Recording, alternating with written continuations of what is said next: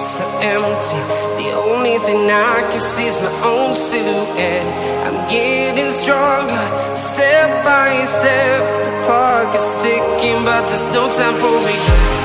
I've been flying from town to town,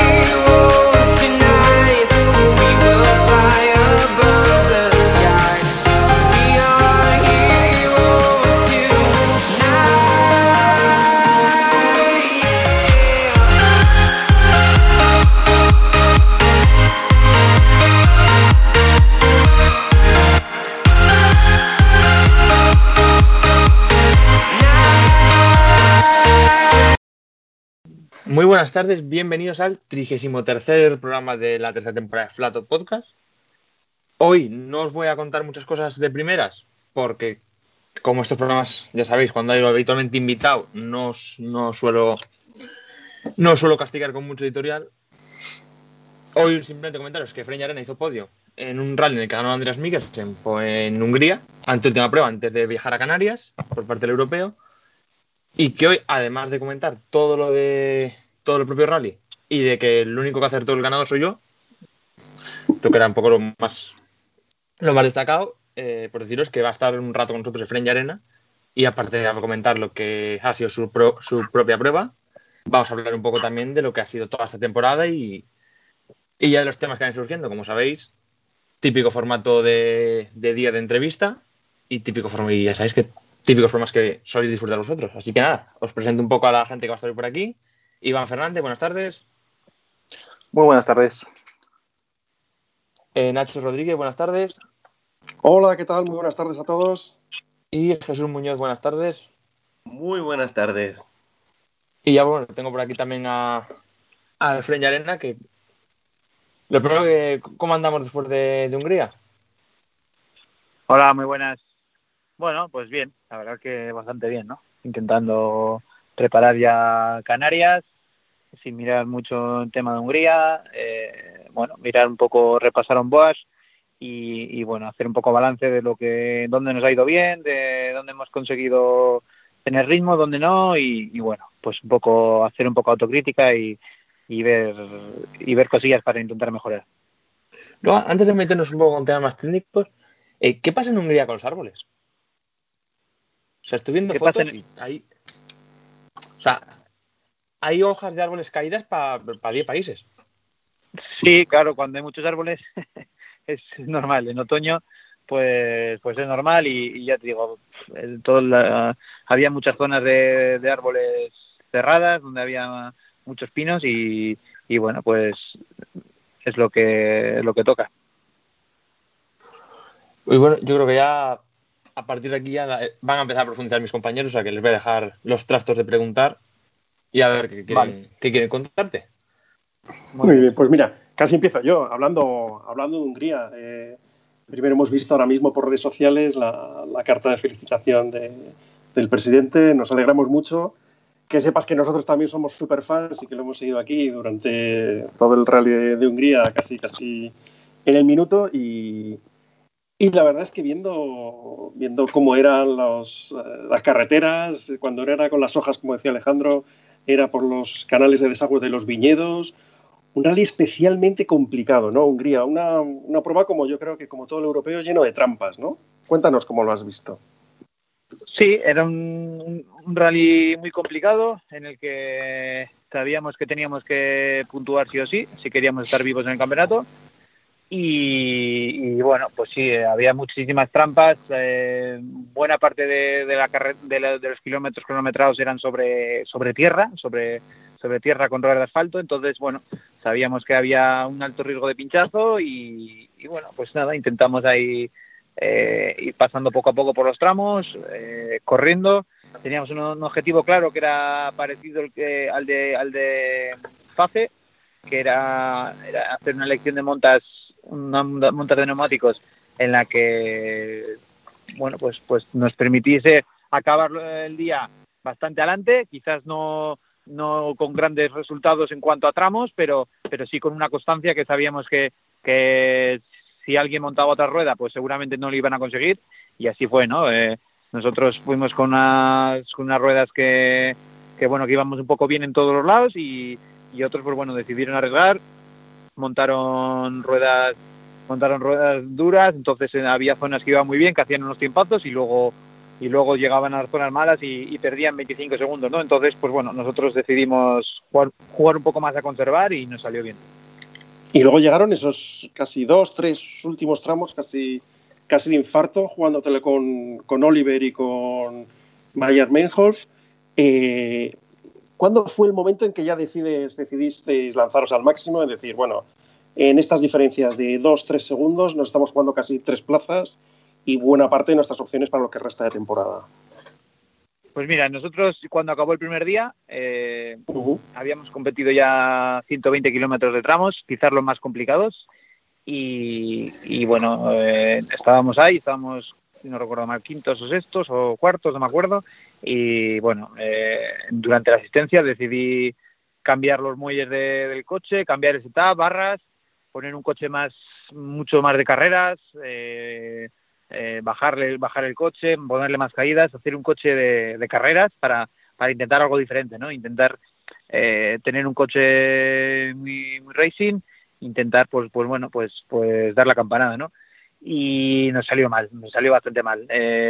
El primer bucle, la verdad que estaba, no, no, no había previsión de lluvia, pero pero nadie contaba con, con, la niebla, había bastante niebla, la niebla había mojado el terreno y, estaba en agua, ¿no? Realmente, o sea, la, carretera estaba mojada con agua, entonces eh, al hacer un coche mucho más de carreras, pues bueno, ahí penalizamos un poco, pero ya te digo que la intención era salir a correr desde, desde el segundo día, desde el primer kilómetro, ¿no? Pero, pero bueno, eh, cuando volvimos a la asistencia, volvimos, a, volvimos unos pasos atrás, volvimos a, poner el mismo setup que el primer día y ya pues nada, ahí hicimos una, una monta de ruedas diferente que nos salió muy bien.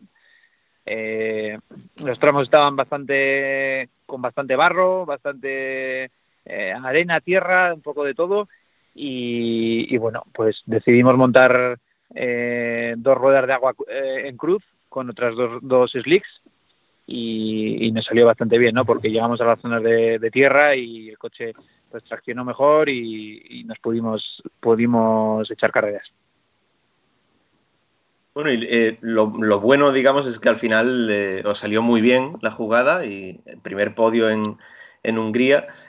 Y, además veníais de, un rally muy complicado en FAFE, en el que los problemas mecánicos pues eh, os dejaron fuera de, carrera antes de tiempo.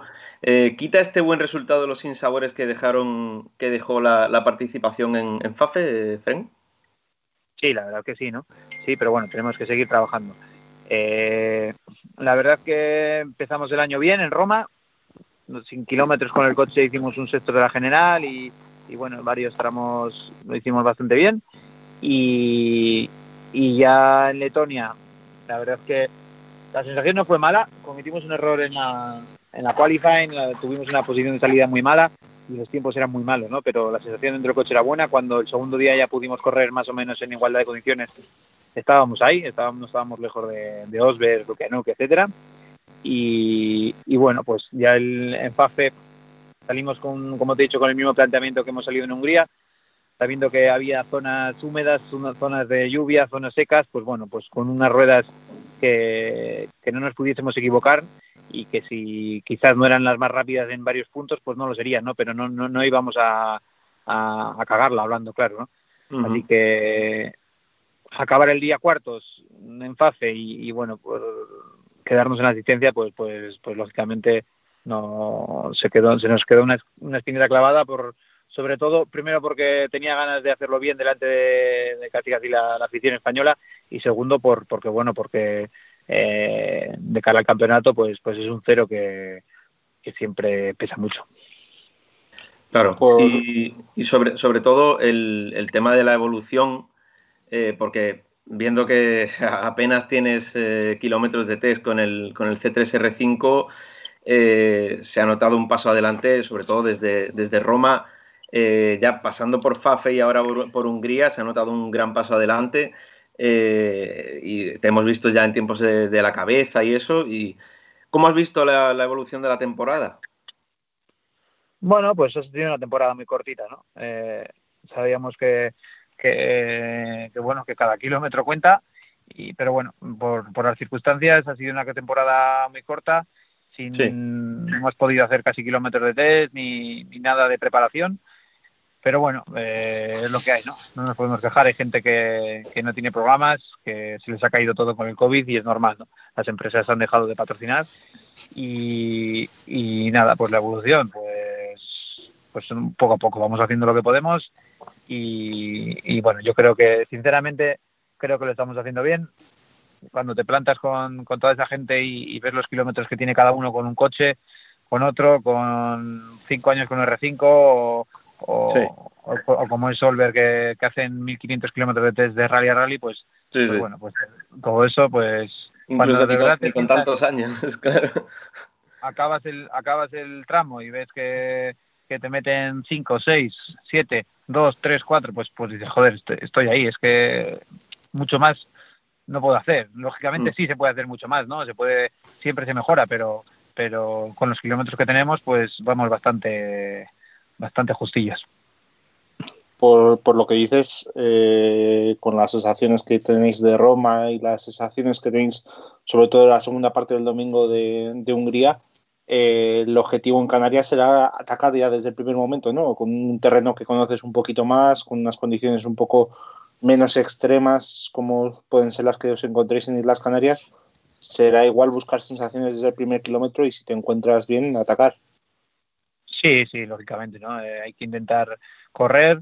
Eh, bueno, lo bueno de Canarias es que va a haber va a haber shakedown y qualifying que que bueno, que junto con los pequeños kilómetros que podamos hacer en, en el test de antes, en el Monday Test, pues bueno, pues por lo menos sales con un poco más de ritmo, ¿no? No es como en Hungría que no había nada, no había ni shakedown ni qualifying y, y, salimos un poco a ver qué pasaba, ¿no? Pero, pero sí que es cierto que en Canarias pues queremos salir a correr, mm, debemos salir a correr además, creo que creo que podemos estar ahí, creo que el, el Citroën C3 es el, mejor terreno para, para, nuestro coche de, todo el campeonato y, bueno, lógicamente nosotros conocemos algo más del rally, ya hemos corrido dos años y aparte de eso tenemos que salir a correr para ganar a, ganar y meterles presión a, a, Solver y Muster.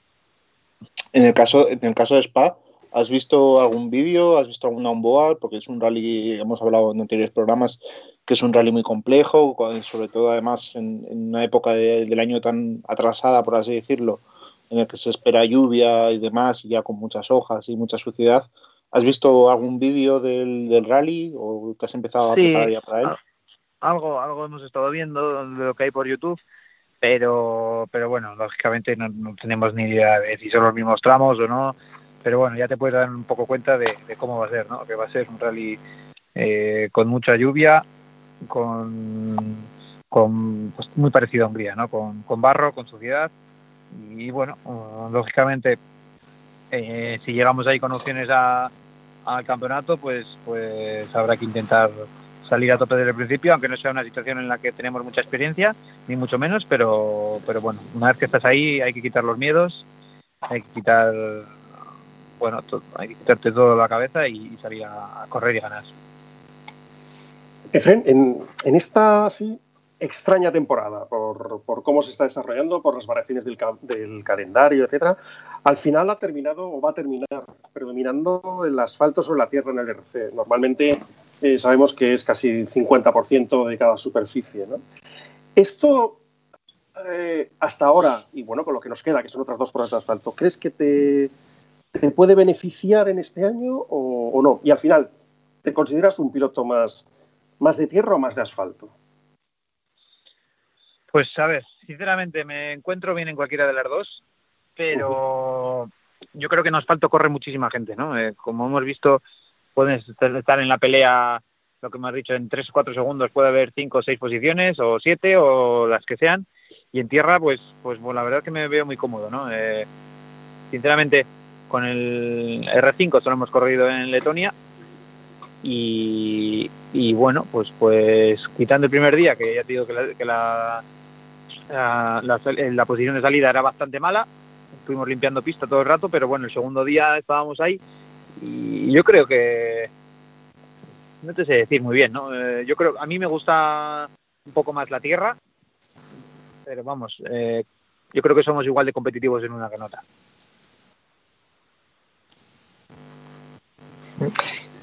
Eh, nosotros esperamos, nosotros deseamos y esperamos que este sea el, primer podio, podio de muchos.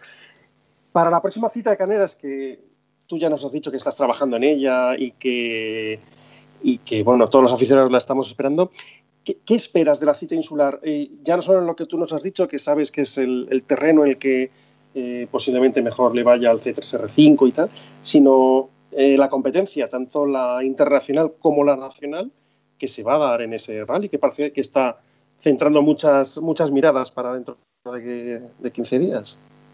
Bueno, pues yo creo que va a ser un super rally. Eh, va a haber muchísima gente muy buena compitiendo por, por la victoria y, joder, eh, a día de hoy sé que hay casi 40 inscritos con, con los R5 y hay gente muy buena, ¿no? Al final, yo creo que esto no, quizás no se ha visto nunca, ¿no? Por, hoy lo comentaba con, con amigos que llevan 30, 40 años en las carreras y, y, bueno, llegar a un rally como puede ser Canarias y que pueda ganar 12, 14 pilotos, que ahora mismo que, te digan un nombre y, le puedes poner en una quiniela porque puede estar ahí para ganar, es difícil, ¿no? al final empiezas a contar, tienes a Luke Solver, Muster, eh, Bonato, eh, Cohete, Pepe, Ares, eh, Adrián Formó, eh, no sé, tienes una cantidad de. Puede que algún Solans también. por ejemplo, Solans, si va. Puede. pues, pues, pues lógicamente cualquiera de ellos puede ganar, ¿no? ¿Quién te dice a ti que no puede ganar Solans o Pepe o Cohete? O Pepe, Pepe, defiende, Pepe defiende victoria, de hecho por eso, o Luciano, Luciano lógicamente siempre es un candidato, ¿no? Pero, pero cualquiera puede estar en la pelea. Entonces, eh, yo creo que eso no se ha visto hace muchos, muchos años y, creo que es muy bueno para el espectáculo. Eh, y, bueno, yo creo que también muy bueno para nosotros, ¿no? Que, eso nos permite aprender y, luchar cada kilómetro. Incluso, incluso a nivel de puntuación, que llega un momento en el que puede haber más invitados a, la pelea esa que tienes con, con Muster y con, con Solver, ¿no? Sí, eso está bien si vas por delante. Si vas claro, claro, por eso. es el punto positivo o la visión negativa, ¿no? pero al fin y al cabo, al final, eh, ahora mismo también falta la posibilidad de que ellos vayan, de que haya gente también que les pueda ir restando puntos, ¿no? Y esto puede ser una buena oportunidad. Eh, sinceramente, eh, las probabilidades de que Spa se hagan están son muy bajas. está, Bélgica está muy jodido y, seguramente nos tengamos que jugar el campeonato en, Canarias, ¿no? Después del cero de FAFE, pues lo tenemos, estamos a 24 puntos, descartando los resultados, con 40, ¿no? Con 40 puntos. Entonces, ellos están, ellos están muy, muy cerca entre ellos, se sacan dos o tres puntos o cuatro, y yo creo que nosotros tenemos que correr al 100%, que, que vean ellos que para cualquiera de los dos que quiera ganar, que, me tengan que ganar a mí y a intentar que, cometan errores entre ellos y, nada, nosotros eh, intentar sacarles de punto, vamos. Una, una preguntita así rápida. Eh, si se corre SPA, eh, os tendréis que restar dos resultados, ¿no? Efectivamente, sí. Si, se corre si no se corre SPA, ¿qué os han dicho? ¿O no os han dicho nada si no se corre SPA, se descuenta uno, un resultado nada más. Entonces ya te digo que descontando el, el cero de FAFE estaríamos a 23, 24 puntos con 40 disponibles, que, bueno, que pasaría por que pasaría por ganar nosotros y, que ellos pues pues hagan un cero. Hagan un cero o, tengan algún problema y acaben séptimos, octavos o sextos, que, que, no, que no se metan entre los cuatro primeros. ¿Y cuándo, ¿Y cuándo os van a poder confirmar si se celebra Spa o no? ¿Antes de Canarias o correremos Canarias y luego sabremos si se corre Spa? No, no, no, es una cosa que ya lo pedimos nosotros eh, ah, el otro día, que, bueno, era lo bueno saberlo antes, ¿no? Porque, porque nunca sabes lo que puede pasar y, bueno, yo creo que aparte, lógicamente, para el espectáculo es mucho mejor, ¿no? Eh, saberlo antes y saber que, mira, oye, vas a una, a una final, ¿no? No, no es lo mismo eh, correr en Canarias y que luego de repente te digan los resultados. No, no has tenido esa final para poder disputarla. Aquí la, ventaja que tenéis de todas formas es que Oliver se está jugando también el título absoluto y tiene también esa presión extra, ¿no? por así decirlo. La lucha con Luke Nuk siempre le, le, exige el puntito de más que vosotros centrados igual tal vez en el, en el título del RC1 Junior no tenéis tanto que aspirar a tiempos absolutos como, como puede ser Oliver. Sí, pero, pero vamos, ya te digo que, mi idea es ir a ganar el rally en la general, ¿no? Sabemos que es muy difícil, que, ya te digo que hay 12, 14 personas, pero, pero bueno, mi idea es ir a ganar el rally, ganar y lógicamente si ganas el rally ganas la junior, ¿no? Pero, pero bueno, quiero quiero correr, demostrar que coño que tenemos ritmo, que aunque tengamos muy pocos kilómetros, pues pues poco a poco vamos vamos aprendiendo con el coche y, nada, a ver qué, puede pasar por allí. Pues sí, y bueno, volviendo así un poco a la, comparativa entre eh, nacional, europeo, incluso mundial, ¿no? Porque también por el europeo aparecen pilotos como eh, Brin o Mikkelsen, ¿no? Eh, ¿Cómo ves a los pilotos de aquí, de la casa, en comparación con... Porque también como corriste, por ejemplo, en el Princesa Asturias hace muy poco, que también hubo problemas mecánicos y tal, pero, pero ¿cómo ves a la, competencia de aquí respecto a, lo de fuera? Bueno, sí, la verdad que en el Princesa tuvimos bastantes problemas. Eh, el turbo no, no, daba la presión la presión que debería dar y, y, la verdad es que quedamos muy lejos, ¿no? aparte de todo eso, eh, Cohete, pues bueno, sabemos que en, el Príncipe de Asturias siempre vuela, es su casa y va muy rápido, ¿no? Pero bueno, está claro que el nivel de los españoles son muy buenos, tanto Cohete como Pepe y, Iván, joder, son, lo están haciendo muy bien, pero en Canarias van a ir muy rápido. Y, bueno, eh, yo creo que la pregunta, pues, pues lógicamente, todo lo que se corre en España, pues, pues está bien, ¿no? Luego hay que ver también un poco fuera de España cómo se desenvuelven pero, pero bueno, eh, en España, en Canarias lo van a hacer bien seguro. Y bueno, ya cambiando un poquito de tema, pero también por ahí, por ese camino, eh, el tema de los campeones de la, de la beca Junior R2, mm, los que habéis salido fuera, lo habéis hecho de momento increíblemente bien, tanto, tú como Jan, como, como Pep ahora este año también. Eh, y habéis demostrado, pues eso, el nivel que hay aquí en España.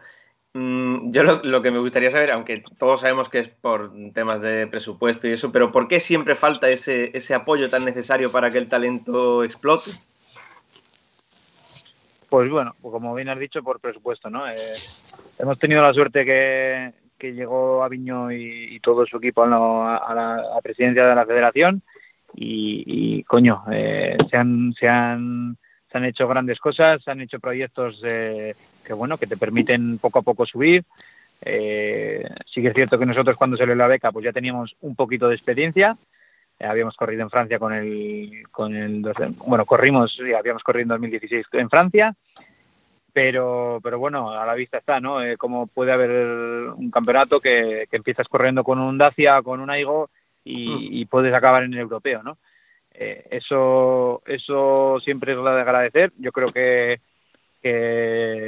si nos ponemos a, si lo queréis ver así, ni tanto, ni tanto Solans como Basser ni yo ahora mismo estaríamos compitiendo ni en el europeo ni en el mundial si no es por la federación, porque los recursos en España eh, en cuanto a patrocinadores eh, no se quieren mojar, las grandes empresas se dedican a, a bueno a, a patrocinar cosas diferentes, se dedican a patrocinar fútbol, voleibol, eh, cualquier cosa que se les pase por la cabeza, pero la verdad que un poco el, tema de, los rallies está un poco apartado y, bueno, pues menos mal que, que una federación que te permite estar ahí, pero claro, lógicamente aparte, aparte de eso nos tenemos que buscar las, las castañas y, tenemos que intentar... Eh, pues bueno, pues intentar o entrar en un equipo semioficial o oficial o, o buscar patrocinadores que, nos puedan pagar la fiesta. Sí, porque de cara a 2021 y pensando en que se te puede acabar el tema del Rally in Spain, ¿Cómo, cómo afrontas el, el, futuro así más, un poco más lejano? Bueno, mm, no lo sé, la verdad. La verdad es que, que siempre hemos ido paso a paso. Ahora mismo no, no tengo ninguna presión, sinceramente. Eh, presión tenía cuando corría en 2014, 2015, 16, incluso 17, que, que, que bueno, íbamos con, con, con, lo justo, no, con menos que, o sea, no íbamos con nada, incluso íbamos rally con, con ruedas usadas, sin, sin, sin, tener presupuesto para ruedas nuevas y, sabiendo que si chocábamos, que el rally siguiente no íbamos a estar, ¿no? O si, o si teníamos una avería de motor, pues ahora, pues mira, oye, sabemos que tenemos eh, la temporada cerrada y una vez que se acabe la temporada, trabajar para el año que viene y ver venir, ¿no? Hay que intentar eh, sumar patrocinadores, gente que, que nos apoye y, y lógicamente si, si, tanto el Rally Team Spain como el Consejo Superior de Deportes están, están contentos con nuestras actuaciones, pues, pues siempre habrá que tenerlo en cuenta. ¿Y le has echado un ojo al, al, calendario del año que viene que ha salido esta tarde? Sí, sí, sí, le he echado un ojo, ¿no? Eh, empieza en, en FAFE. Bueno, bien, me parece bien, me parece bien. Son ocho rallies que, bueno, que quitan Chipre, que, que era el, quizás el, el, rally más caro para, para todos. Eh, sí, bueno, está de reserva, por si acaso. Ya, pero bueno, a nosotros nos viene muy bien que hagan el rally de FAFE porque nos pilla cerca sí. de casa y los, y los gastos siempre son mucho menores. Pero bueno, tampoco me gusta mucho la idea de correr en FAFE porque eh, al final los portugueses se conocen eso muy, muy bien. Han hecho test en cada uno de los kilómetros de, de todos los tramos cronometrados. Eh, lo tiene muy entrenado y, sí, sí. y, y bueno, pues, pues, pues, la verdad es que no, no, te defiendes en igual de condiciones y volvemos a lo mismo, ¿no? Vas, vas a un país, y aparecen cinco o seis locales que van muy rápido, se te meten por el campeonato y, y, y, coño, de poder ir a hacer tercero en el rally, hacer séptimo y tu compañero, o sea, y tu rival ha hecho segundo, pues hay muchas, muchos puntos de diferencia con gente que, que, que no va en la misma igualdad de condiciones que tú, ¿no? Que, que ha pasado por allí, que se lo saben de memoria y que, y que, que, bueno, pues eso. Que, pero eso, eso además es, es, muy del europeo, pero no en fácil, en todos lados. Sí, eso es una de las trampas del europeo, ¿no? Creo yo, que aparte de, de, lo que hablábamos antes de las carteras de Hungría y tal, las trampas es que, cuando te vas a un país y te aparecen cinco o seis locales que van como tiros, eh, ya tienes que luchar contra mucha, contra mucha gente, ¿no?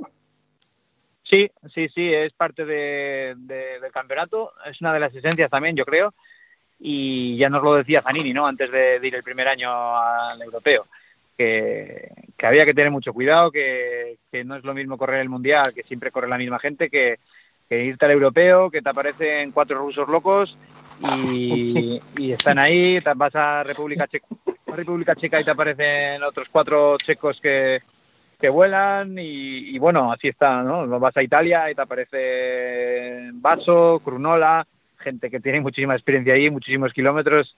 Ese, entonces, pues bueno, pues, pues bueno, y pasa exactamente igual en España, ¿no? Vas sí, sí, a Canarias y aparece, aparece, te aparece Pepe, te aparece Iván, Cohete, y, y, lógicamente, pues, pues es parte de la esencia del campeonato y, coño, y así se aprende también, ¿no? Corriendo contra gente. Así que hay que hay que tener a veces pues, pues, pues bastante cuidado con no descuidar esas plazas que, que sin querer que sin querer vienen, vas luchando por el campeonato y te aparecen cuatro o cinco posiciones que, que, te están quitando unos locales. Creo que era, creo que era Zanini también el que decía que, que a todos esos había que dejarles los primeros tramos del rally, que de cuatro que salían solo terminaba quedando uno, ¿no? Porque iban muchas veces por encima de sus posibilidades, pero, pero sí, sí, es otra de esas, de esas no, características, ¿no? ¿no? A, a, ¿Cuál es el, el galgo a seguir, no? Sí, la verdad que sí, normalmente, normalmente es así es así, pero eh, la putada es cuando, cuando crees que van a chocar y al final no chocan. sí, sí, sí. Y ya, ya, de pronto dices, joder, que es tarde para pillarles, es, es complicado. ¿eh? Efectiva, efectivamente, efectivamente. Tú sales, vas a, a, un ritmo bueno, al 90%, te, te ganan por un, te van ganando tramo a tramo y dices, bueno, ya chocarán, ya pincharán. Y hostias, ves venir los tramos y dices, joder, ya quedan tres, cuatro, dos tramos y no chocan y, y bueno, pues al final... Sí, normalmente ya te digo, de 5 o 6 siempre queda uno o dos como mucho, o tres, pero, uh. pero bueno, eh, esos dos pues te pueden llegar a tocar las narices. Oye, antes de pasar así un poco a hablar de ella, de coches, de técnica y tal, eh, te quiero hacer una pregunta. En caso de tener que elegir, eh, yo creo que, todos tenemos unos objetivos y si se llega a conseguir un presupuesto, pues eh, tú sabes qué presupuesto puedes manejar para cada uno de los campeonatos. ¿Qué te gustaría más? ¿Dar el salto a alguna categoría del WRC o, o terminar el trabajo en el, en el, europeo, el que terminar luchando por el campeonato absoluto? ¿Qué te yo creo que yo, yo, soy yo soy partidario de los ciclos que se abran cerrarlos. Eh, creo que lo vengo haciendo en todas las categorías. Eh, tanto en, en, la Copa Suzuki empezamos, eh, se nos dio bastante bien el primer año, acabamos cuartos o quintos y, y bueno, el segundo año lo ganamos. Eh, después fuimos a la 208 Cup francesa eh, también en el 16, pues, pues bueno, se nos dio bastante mal. Acabamos el, acabamos el año ganando en, en Dubar y el siguiente año fuimos a por todas. No conseguimos ganar por muy poco. Y, y en europeo parecido, ¿no? Pues, pues uh -huh. empezamos en el junior, eh, acabamos segundos el primer año y el, y el, y el segundo año lo ganamos, ¿no? Quiero, quiero pensar que, que, que es así, ¿no? Y, y yo creo que siempre he dicho que cualquier programa tiene que ser a dos años no te puedes plantear eh, ir a ganarlo el primer año, que puede, puede que sí, ¿no? Puede que sí, pero, uh -huh. pero si no lo ganas el primer año no, no, no, es ningún fracaso ni mucho menos porque, porque, bueno, porque tiene que haber un proceso de adaptación y un proceso de, de hacer kilómetros, conocer las, las cosas y, y bueno, eh, yo creo que me gustaría acabar el europeo, me gustaría acabar ganándolo, creo que el año que viene se pueden tener posibilidades y, y saltar al, al, mundial estaría muy bien, ¿no? Pero, pero también te digo que la repercusión eh, para mí y para mucha gente, la repercusión del europeo es muy superior a, a correr el mundial en un, con un R5. Eh, yo creo que la repercusión con, con World Ricardos es muy, muy, muy, muy baja en el mundial y, y nada, yo creo que sería bueno acabar esto, intentar ganarlo y luego dar el salto, pero pero si se da el salto me gustaría que fuese con, en plenas condiciones, ¿no? no eh, con, con, un equipo oficial o semioficial y, y con, contando con muchos kilómetros y, mucho desarrollo eh, de, del coche, de, un poco de todo, ¿no? Porque al final, si vas con lo mínimo, eh, ya vamos con lo mínimo nosotros al europeo, pero bueno, conoces un poquito todo, ¿no? Pero si vas con lo mínimo al mundial, pues, pues al final es igual quizás es tirar el dinero, ¿no? Sí. Hablando, hablando un poco de la relación con los fabricantes y demás, pro, eh, proyectos semioficiales, ¿sigues teniendo contacto con, con, el grupo PSA? Vimos que fuiste el probador del 208 Rally 4 y demás. ¿Sigues teniendo relación profesional con ellos? Más sí, allá del sí, programa con el europeo. La verdad que tengo muy buena relación con ellos, eh, cuentan conmigo para todo. De hecho, el, el Opel Corsa se está empezando a, a desarrollar, pero, pero bueno, conmigo siempre intentan contar a, a final de, del proyecto, los últimos cinco o seis días de test, pues un poquito para, para afinar todo, ¿no? Para dar mi punto de vista sobre el setup y, y bueno, se agradece, ¿no? La verdad que prefiero, prefiero ir de esos últimos cinco o seis días que se define un poco el setup que no al principio cuando están probando un turbo, ¿no? Que, que al final no hacen más que conducir y, y no, no añades mucho, ¿no? Así que bien, con ellos bien eh, íbamos a correr este año antes de, todo esto del COVID, íbamos a correr en tres o cuatro pruebas del Mundial con, con el 208 Rally 4. Todos ha venido un poco abajo, ¿no? Pero, pero bueno, lo tenemos ahí pendiente y a ver si el año que viene podemos hacer cosillas. ¿Cómo, ¿Cómo ves la evolución? Tú que has estado compitiendo cuatro años con el 208 R2 atmosférico, ¿cómo ves ese cambio al, al Rally 4 turbo con motor distinto y, y con chasis distinto, una plataforma distinta?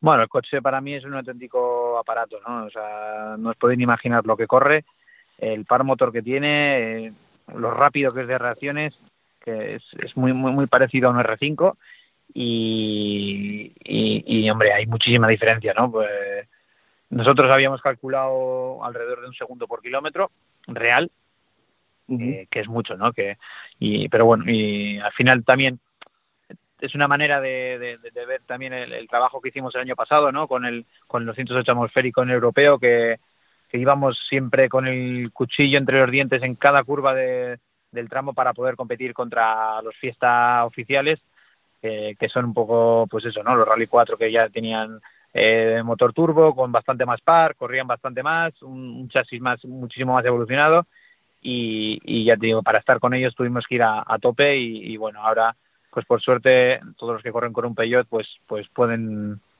pueden estar corriendo con los Ford e incluso ganándoles porque para mí es bastante mejor coche. Bueno, y en cuanto al futuro, em, el, tema del, paso a los híbridos, tanto de los World Rally Car, que serán los Rally 1, de la microhibridación también de los Rally 2. Eh, ¿Cómo ves ese tema, el tema de las nuevas tecnologías y eso? Pues lo veo muy necesario, muy, muy, muy necesario en el mundo de los rallies. Em, llevamos ya dos años que, bueno, hay bastante psicosis con, esto en España, sobre todo en España. Eh, se está intentando vender el producto de los híbridos, eh, de, la energía limpia, y etcétera, etcétera. Entonces, pues bueno, pues, pues ya llevamos dos años que te vas a buscar patrocinadores, ninguna empresa quiere formar parte porque somos los que contaminamos mm. y, se necesita algo así, ¿no? Se necesita unas baterías que, que, bueno, pues que, que no te den, que pueden, te permitan ir por los enlaces en modo híbrido y luego en carrera pues pues si se tienen que desconectar o incluso en carrera podrían aportar algo de algo de potencia a un motor de gasolina pues pues mucho mejor no y sobre todo sobre todo es por el tema de, buscar patrocinadores no ya creo que varias personas nos hemos puesto de acuerdo estuvimos hablando un día que, esto tiene que llegar ya porque porque viendo cómo están las cosas tú vas a Madrid que es donde están todas las empresas grandes de España donde puedes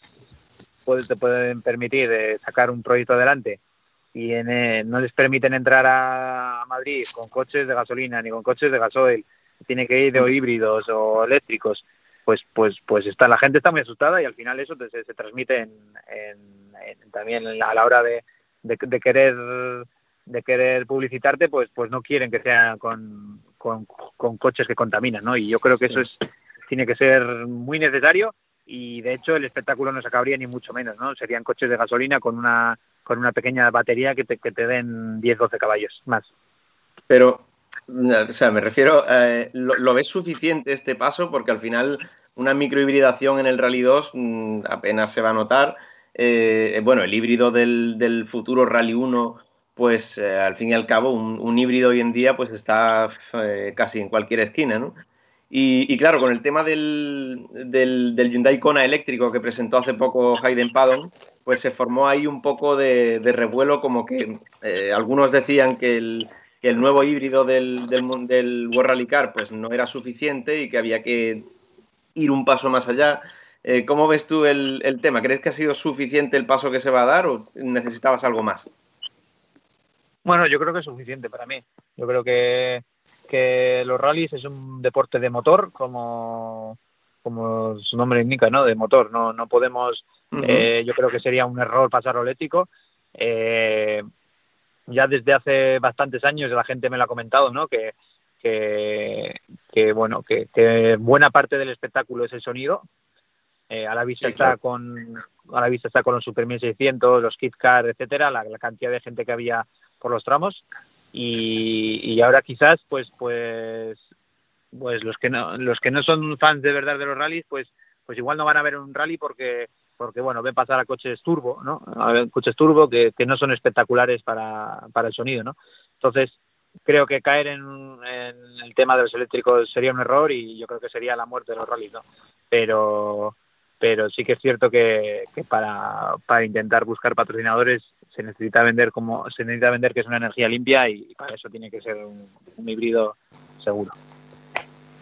Bueno, Hablando ya, que, ya, que, estamos en este tema y que antes has dicho que, sigues con la buena relación del grupo PSA y eso, ¿el, el, Opel Corsa eléctrico le has echado un ojo? O sea, ¿has podido verlo y, eso? ¿O no? No, no, no, la verdad es que no, no, no, lo he visto, ¿no? Pero, pero bueno, tengo referencias de, de él que, que bueno, eh, quizás es mejor que me, que me las guarde para mí. vale, vale. Bueno, ah, eh, eh, siguiendo con el tema de, en este caso, de, de Peugeot, con el 208 Rally 4, también nos has comentado que, bueno, que también estás haciendo cosas o vas a hacer cosas con el Opel Corsa Rally 4. Eh, cuando nació este, este proyecto de Rally 4 se vio que era una muy buena base para un futuro en Rally 3, ¿no? Básicamente, que no dejan de ser Rally 4 evolucionados. ¿Qué te merece esta, qué opinión te merece esta nueva categoría, los Rally 3? ¿Ves posibilidades o Peugeot ha hecho llegar algún anuncio de desarrollo de la misma o...? No, la verdad es que Peugeot no, de momento creo que no está trabajando en ello. Y la categoría, pues bueno, me parece bien, me parece que es una categoría bastante buena, sobre, pero, pero no creo que sea una, una categoría buena para, para la gente joven, ¿no? Yo creo que no puede haber tantos pasos. Cuando, cuando Dani Sordo dio el salto al Mundial, eh, venía de correr en España con un Super 1600 que se corría el Mundial Junior también con ellos y el siguiente paso era montarse en un World Rally ¿no? Ahora, ahora parece que tienes que empezar con un coche pequeño, como es normal, luego ya te vas a un Rally 4 que valen 80.000 euros, que es una locura para cualquier, para cualquier chaval que quiere correr, más luego correr, lógicamente, más todos los gastos. Eh, y, si quieres llegar hacia arriba, ahora tienes un, un, R, un, R, 5 perdón, que es una auténtica locura de cuanto a los presupuestos y, joder, meter una categoría más intermedia cuántos, cuántos años necesitas y cuánto presupuesto, porque al final es un coche que ya se va a ir a 100.000 euros, que, que, consume cuatro ruedas en vez de dos y, al final van a llevar gasolina buena seguramente, como un R5. Al final, ¿cuál es, la, ¿cuál es la diferencia entre correr con un R5 y un, y un, eh, y un Rally 3 de estos? Al final la, la diferencia va a ser mínima. Entonces, yo creo que no se deberían de poner tantas categorías, ¿no? Yo creo que el que es bueno con un Rally 4 se va a montar en un R5 y lo va a hacer bien. Y si le das kilómetros con un R5, lo va a hacer bien y, te va a permitir, pues bueno, pues, pues luchar por cosas. Pero Es suficiente preparación, ¿no? Un, Rally 4 o la escuela de los R2 que tuviste tú es suficiente preparación para un R5, ¿no? Sí, sí, sí, sí, sí, yo estoy seguro, ¿no? Además, además con los formatos que corrimos nosotros en el europeo, que, vas con tu equipo privado, que, puedes eh, tener reglajes de todo tipo, tienes muelles diferentes todos los que quieras, barras, sistema de setting de, amortiguadores, tienes mil historias eh, diferenciales, tienes para aprender muchísimo, ¿no? Por ejemplo, en la, en la, en la Ford, en, el Mundial Junior, pues, pues ahí no aprenden nada de nada en cuanto a reglajes, ¿no? Porque, porque al final tú llegas al rally y te dicen, vas a correr con esto. Y, no, no hay posibilidad ninguna de cambiar barras, ni de cambiar muelles, ni de cambiar diferenciales, no hay posibilidad de nada, ¿no? Entonces, ah, ahí, ahí les, les llevan todo prefijado y con eso ellos se manejan, ¿no? Eso es, ahí les dicen, bueno, el, coche, ahí tienes el coche, todo es igual y, no, pueden cambiar nada, ¿no? Entonces, eh, ya te digo, en, una categoría como el europeo, que ya tienes que jugar con diferenciales, que, que tienes que, que llevarte un ingeniero, eh, y aprender de él, pues yo creo que cuando saltas, das un salto al R5, si, si has sido rápido con un Rally 4, significa que más o menos eh, sabes poner el coche a punto y, en un Rally 5, o sea, en un R5, pues, pues lógicamente eh, hay muchas más cosas también, ¿no? empiezas ya con diferenciales traseros, etcétera, pero, pero bueno, ya te puedes defender y, sobre todo si haces kilómetros, pues estoy seguro y bueno, se ha demostrado, ¿no? Que cualquier piloto rápido con R2 es rápido con R5. Así que poner, para mí poner más categorías sería un error porque, porque sí, porque al final hay que pensar en que esto, esto sabemos que esto es un deporte de ricos, pero, pero la mayoría de los que estamos aquí no lo somos y joder, si tienes la oportunidad de un año, te suena la flauta y consigues sacar un presupuesto para correr para correr un campeonato de Europa, pues pues pues que puedas correrlo directamente en un, en un R2 y si y si tienes más presupuesto en un, en un R5, ¿no? No no no, no, no, tener que pasar tres categorías eh, porque al final se van muchísimo dinero cada categoría, es una locura. Bueno, vamos a ir ya cerrando la entrevista, por así decirlo, pero no me gustaría sin dejarte una última pregunta por mi parte, que es la, ya se la hicimos en su momento a, Neil y a Cohete. Eh, has quedado, has hablado muy bien ya del grupo PSA, hemos hablado del Opel y demás, pero me gustaría preguntarte eh, qué coche histórico de los rallies te gustaría pilotar o probar en alguna ocasión, sin importar qué fabricante. La verdad que siempre me han gustado muchísimo el C2 Super 1600, no es porque sea Citroën, pero, pero bueno, eh, me ha gustado bastante. Y, bueno, lógicamente, pues eh, sin ser histórico, me gustaría probar todos los R5, ver cómo funciona cada uno. Pero bueno, eh, ahora mismo esa oportunidad no, no la hemos tenido y bastante que tenemos lo que tenemos. Yo te voy a hacer mi última pregunta. Y esta es un poco, te voy a poner un poco de compromiso. No tengo, no tengo prisa, ¿eh? podemos estar un cuarto de hora más hablando si quieres. No, nos descarrete, no nos descarrete, cuidado. Eh, eh, volvemos a hablar un poco, un poco de la beca. este año hemos vuelto a tener y seguimos teniendo un, espectáculo muy bueno en la beca junior. Se, se, decide este fin de semana en Madrid. Supongo que también tú, por amistades y bueno, pues porque sabemos que eres un apasionado de esto, sigues, sigues la actualidad de, de, la beca, de los, de los rallies en España. Dentro de esta categoría, ¿a, quién ves preparado para ser campeón y para dar el salto al RC el próximo año? ¿Hay uno solo o habría varios que pudiesen dar ese salto? Joder, vaya pregunta, ¿no? es que era la última. Es muy complicado. Eh. Pues bueno, Francolí la verdad que tiene bastante experiencia ya, ya ha corrido tres años con R2. Eh, y bueno, eh, Cachón creo que es el primer año que corre en, el Nacional, está demostrando mucha velocidad. Y, bueno, eh, no lo sé, sinceramente, ¿no? A ver cómo funciona Cachón en tierra, porque creo que solo corrieron en Curtis. Sobre el papel, creo que Francolín ahí en Madrid debería de, de correr algo más por, el conocimiento que tiene de, la tierra en general. Pero, pero bueno, a Cachón se le ve con mucha con mucho hambre de, ganar y, bueno, eh, yo creo que también he visto bastantes, bueno, bastantes, varias son boas de él, eh, me gustan mucho las notas, creo que, que ha hecho, está haciendo un buen trabajo ahí y eso puede ser también determinante. Veo que estudias mucho eh, a tus rivales, en teoría, ¿no? O sea, las, las onboard de cachón, las notas, por ejemplo. Es interesante, ¿no? Siempre se está aprendiendo. Yo, yo porque conozco mucho a Sara también y sé que, que, cualquier detalle que podáis pulir lo, lo, trabajáis mucho.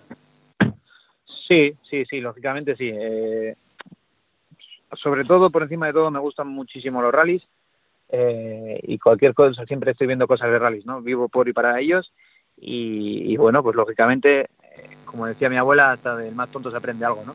Entonces, que eh, veas las sombras que veas, siempre ves cosas, siempre, eh, bueno, pues puedes ver cosillas que te valen, que cosas que, te sorprenden a veces, ¿no? De, gente, de gente, gente buena, como puede, cómo pueden ir así con esas mierdas de notas, o gente o gente nueva que, le, que ves y, y, qué buenas notas tienen o bueno pues siempre siempre se aprende y, bueno la verdad es que que digo ahí tema de cachón se le ve que, tiene bien trabajado ese sistema y, nada a ver que gane el mejor ahí en Madrid bueno y ya que estamos eh, para terminar por lo menos por, por mi parte eh, ya que estamos ahí un poquito con el cuchillo, eh, vamos a hacerte mojarte. A ver, ¿quién gana, quién gana el Cera este año? antes de nada, antes de que, de que sigáis, al final acabaré, acabaré atacando yo, ¿eh? Alguno de vosotros voy a atacar Para que lo tengáis en cuenta. ¿Quién ganará el, el Cera? ¿Me dices? Sí, ¿quién se lleva el Cera este año? ¿Tan, tan mal recuerdo vas a guardar de nosotros? El Cera, eh, creo, creo que eh, el que gane de los, de los dos, o sea, el que gane la posición en, el rally, creo que gana el campeonato, el que quede por delante, vamos. No, creo que es así. Entonces, eh, bueno, Cohete sabemos que es muy rápido, que, que, lo va a intentar todo y, bueno, sí que es cierto que Pepe el año pasado demostró estar muy muy fuerte en, Canarias, así que no te sé decir, ¿no? No, no lo sé, también cómo, cómo van a trabajar sobre presión los, dos. Eh, históricamente, pues bueno, pues, pues todo el mundo sabemos que, que sobre presión cualquiera de los dos puede cometer errores y, y no lo sé, no lo sé muy bien. Yo creo que sobre el papel, viendo los antecedentes del año pasado, Pepe, Pepe debería ir más rápido, pero, pero bueno, todos sabemos cómo es Joete que, que no va a dejar nada, va a intentarlo todo. Muy bien. Hombre, yo lo, Por no, lo habéis, no, lo que no le habéis preguntado es entre los dos becaos, o sea, nos ha contado un poco los dos becaos, quién cree, de tercera entre los dos, quién cree, pero no se ha mojado, ¿eh? Hace bien, es que. Además. No, no, Yo, por ejemplo, a mí ahora me preguntan y yo me mojaría. ¿Quién va a ganar el próximo año el, el ERC? Efren, yo lo tengo claro. Joder, no, pues sí. Ojalá sea. Pues, pues, pues, pues, pues, si hay que mojarnos, pues, pues nada, eh, me mojo yo también. Yo creo que Pepe. ¿Y la beca? La beca. Eh, es que no sé, no, no, no, sé muy bien cómo, cómo tienen el tema de reparto de puntos por Scratch. Sí, tienen, ya te puedo contar. Eh, va primero Francolí, pero el que está en muy buena posición es Cachón, porque se tienen que descontar un resultado y Cachón tiene un cero. Entonces, eh, a Francolí tiene que sumar 17 puntos para que le empiecen a contar los puntos y Cachón todo lo que sume es, es, eh, es neto. Ya, ya te entiendo. Bueno, pues no sé. Eh, quiere decir, por ejemplo, Francolí, ¿qué tiene que hacer para ganar la beca? ¿Tiene que ganar, entiendo? ¿Y, y cuántos scratch o cómo está el tema? Eh, espera, pues mira, lo he calculado hoy. Eh, mira, le saca 8 puntos Francolí a Cachón, ¿vale? Sin embargo, para que sume un solo punto, tiene que sumar más de 17, ¿vale? Sí, o sea, tiene que ganar. Eh, sí, más, más, o menos. La, la victoria son 20, son, son, 20, 18, 16. El tercero es Palomo, que está a, con 47 puntos, es decir, 4 por detrás de Cachón. Y a partir de los 10 puntos empezaría a sumar puntos netos. Ya. Y luego también está Álvaro Pérez, ¿no? Eh, no, no, no, no. Con posibilidades matemáticas están Francolí, Cachón, Palomo, Black y Martín. Ya. Yo creo que creo que sobre el papel eh, lo tiene que ganar eh, Francolí. Francolí uh -huh. por aunque no sé cómo lo tiene, pero yo creo que el rally lo ganará Francolí. Luego luego el tema de puntuación, pues pues esto como no me no, no lo he visto, pero de ahí debería de ganarlo Francolí, si no si no lo gana, sí. pues está, co está, complicado porque igual al final se lo juegan a, a los tramos ganados por cada uno, ¿eh? y eso ya estamos hablando de, de, de, a veces décimas de segundo. Sí, sí, sí. Eh, eso, bueno, así hemos jugado todos, ¿no? Con, en muchas categorías. Eso así es lo bueno, así salís de preparados. Sí, sí, sí, yo creo que sí. Eh, quizás yo, yo, en mi opinión, pondría un poco un sistema de puntuación que, que, que al ganador del rally pues le, le, den algún puntillo más extra. Uh -huh pero porque al final entre 20 y 18 es muy poca la diferencia, ¿no? O sea, tú puedes, yo, yo, yo, para mí sería una puntuación un poco, pues 25, 18. Oh. Coño, que, que, el que haga el rally, pues que se lleve una recompensa, que no solamente es hacer scratch, pues que, que tú puedes ir a un ritmo muy bueno y no fallas nunca, y, y hay otro que, que, puede ir como loco, te hace cinco scratch, falla, hace dos trompos y al final queda tercero y, y tiene los mismos Y suma más puntos que tú. Exactamente. Entonces, pero bueno, ahí a ver qué a ver qué es lo que pasa. Sí, tal vez, tal vez una clasificación por etapas más que una de suma de, de puntos por scratch igual sería más, más justa, por así decirlo, porque al final estás premiando sí, la velocidad. Es que, el problema es que, uh -huh. por ejemplo, en los rallies de España, pues, pues, pues las etapas sí, eh, sí, sí. Son, son, los rallies de un día. Sí, hacerlo por bucles igual, no sé, habría que mirar. Ya. Y yo creo que si no tenéis más que preguntar, Sí. Bueno, eh, le dejamos para cuando venga con otro podio de, de Canarias, ¿no? Sí, sí. sí, sí no, la, claro. la, la, próxima con una victoria. Vale. A ver si es verdad, hombre. A ver si es verdad. Seguro. Si es verdad. Nosotros por nuestra, por nuestra cuenta y sabiendo lo apasionado que eres de los rallies, te intentaremos dar la lata alguna vez más, siempre que puedas estar dispuesto y que, que, tengamos, que tengas tiempo libre para seguir charlando de, de cualquiera de las pruebas que te vienen en estos próximos próximos meses, semanas. Perfecto. Yo, yo, quería acabar, yo quería acabar atacando un poco a pescador. Menudo cabrón, ¿eh? Menudo cabrón. que me ha liado, Por fin. estos últimos cinco años, ¿eh? Joder, Por fin. A veces somos fans tuyos ya desde ahora mismo. A veces hay que tener, a veces hay que tener mucho cuidado con el que está en medio, porque si miras arriba, te encuentras mucha mierda por encima. Joder, es que me ha liado, me ha liado en, en un rally de, de, de, Francia que nos jodieron por, por un pinchazo, que un tramo neutralizado, y, y todavía tengo que leer que nos habían pillado con, con, con, un motor trampeado. Digo, la madre que me parió. Bueno, Efren, eh, eh, algún día tendrás que estallarte como media hora de aquel rally. Joder. A mí me lo ha contado, a mí me lo ha contado Sara y, y hostia, perdona por la presión, pero es una historia de Halloween casi, ¿no? No sé si es, no sé si es peor que hable lo que hable yo, ¿eh? No, mejor que hable él, Alejandro, de verdad. es casi una historia de Halloween ese, ese final de rally, ¿no? Bueno, fue un rally, un rally, un rally más, un rally que en los que se aprende y bueno, un rally en el que pinchamos en el último tramo y llevábamos un minuto y pico de diferencia. No sabemos dónde pinchamos.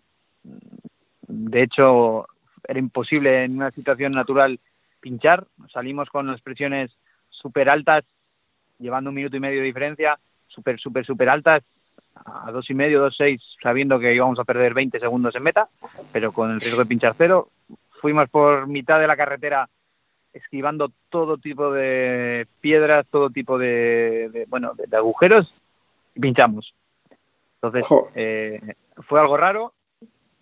Eh, y bueno, tuvimos la mala suerte de que se rompió un palier, a la vez que se, bueno, a la vez no, perdona, pinchamos, continuamos y a la de unos kilómetros tocamos una piedra, se rompió un palier y, y nada, eh, a partir de ahí, pues bueno, pues eh, cambiamos la rueda y en el momento que estábamos cambiando la rueda, un comisario nos dijo que, que tranquilos, que se había cancelado el tramo, nos sacó la bandera roja delante nuestro, que se había cancelado el tramo, así que solo teníamos que llegar a la meta para ganar. Y, y bueno, eh, pusimos otra rueda, fuimos a meta con un palier, sufriendo bastante.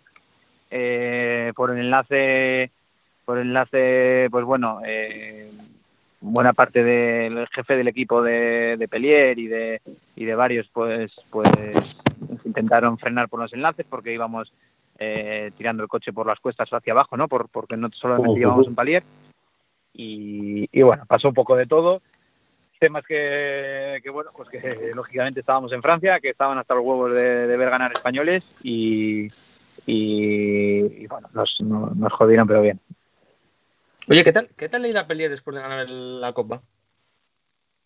Yo creo que bastante mal, ¿no? No, no, no, no es un tío que, que tuviese ritmo de, de, de, nada, ¿no? Corrió en 2018 con Peyot, eh, hizo algún rally bueno de asfalto, eh, y, y, bueno, a partir de ahí no, no ha hecho mucho.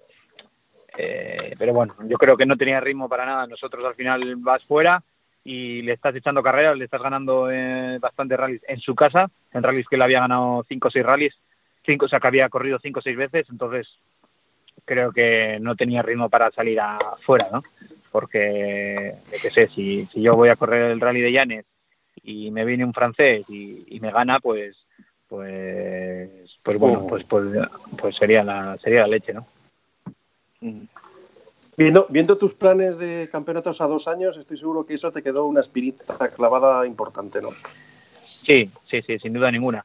Sin duda ninguna porque era quizás la copa más más importante que había a nivel europeo y, bueno es de esas que veía siempre vídeos eh, y bueno conseguimos tener un presupuesto gracias al rack en ese año pues pues conseguimos correr con Santeloc eh, y bueno eh, la verdad es que con, contando con eso contando con, con otra avería en, en Ruergue que, que, acabamos terceros pero con el motor roto luego se rompió otra vez otro motor en en, en Cardabels no me acuerdo cuál era el en, en, ahí en tierra uh -huh. pues bueno pues pues fue un poco un año un poco un poco malo ¿no? pero bueno vamos que, que estás contento con Sports and You no Sí, sí vale, vale. Estará, estoy contento. estará mala. no, no, la verdad que con Sport bien. Hemos tenido hemos tenido muy mala suerte, sinceramente. Uh. Creo que no, no, el, el problema de Fafe es un problema ajeno al equipo. El coche estaba perfecto y se rompieron los colectores y unos colectores que no dio tiempo a cambiar porque no porque no suele dar tiempo, ¿no? Eh, teníamos Ujú. 25 minutos eh, y, es lo que hay, ¿no? Eh, los colectores entre que llegan el coche caliente ardiendo eh, y que, coño, que a veces un colector de escape te pones a cambiarlo tú en tu casa y te tiras una tarde entera. Pues cambiarlo en 25 minutos, pues, pues puede que sí, puede que no. eh, y al final, pues no, no se consiguió.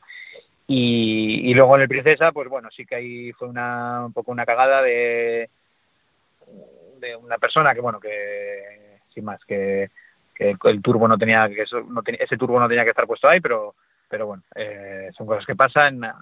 Además, también para eso fuimos un poco al Princesa, ¿no? Para rodar y, y para, para probar un poco todo después de, de Fafe. Y, y- y menos mal que fuimos, ¿no? Porque si no, nos hubiese tocado esa lotería Sí. en, de papeleta en Hungría. En Hungría. Muy bien. Ahora sí que te vamos a liberar. Muchas gracias. Muy bien. Sí, yo creo que por lo pronto vamos a cerrar por aquí y nos vemos ahora, bueno, el resto de gente que nos está escuchando, nos vemos con la crónica de Hungría y con la victoria de Mikkelsen. Y- Por lo bien, yo creo pues que nada. hasta la final de temporada, vaya, vaya como vaya la cosa, yo creo que te esperamos por aquí. Venga, vale. Que esto es algo, esto es algo que le digo a todo el mundo, esto es algo que le digo a todo el mundo, pero que no, hay tiempo físico para hacerlo. Pero bueno, Muy bien. bueno mucha Pues suerte para bueno, para. Un, Venga, un placer, un placer tenerte por aquí, Efren. Un abrazo. Venga. Un Alejandro, placer. Muchísimas gracias rencor, por ¿eh? tu tiempo, Efren. Ale- Alejandro, sin rencor, eh, tranquilo. Ah, yo, yo sí, yo guardo, yo suelo guardar rencor, ¿eh? Yo, yo sí. No, no, yo tampoco, yo tampoco. No. Nosotros Venga. tenemos como jefe, pero eh, nos unimos a tu club ya mismo, ¿eh? Ya lo Sí, sabes. sí, hombre, a ver. sí. No, no, Todos, sí, sí, sí. todos Si esto estábamos es- pensando en decírselo, o sea que no. no- Si esto, esto es una puta, o sea, esto es una puta anarquía, que no cuenten nada, si no me hace caso nadie. Es una puta, o sea, Bueno, venga, ya hablamos. Bueno, Cuídate mucho, muchas gracias. un abrazo. Venga, saludos, hasta luego. Hasta luego. Vale, una vez terminada la entrevista de Fren, chicos, vamos a comentar un poco lo que fue el rally de el rally de Hungría con la victoria de, de Andreas Mikkelsen. Y el segundo puesto de Gregor Master, que también bastante sorprendente, no tanto como la victoria de Andreas, por el que por el único que aposté por él fui yo. Y eh, bueno, el podio, ya he comentado el podio de Fren. Así que Iván nos hace resumen como siempre, como de Iván Fernández, y tiramos para adelante.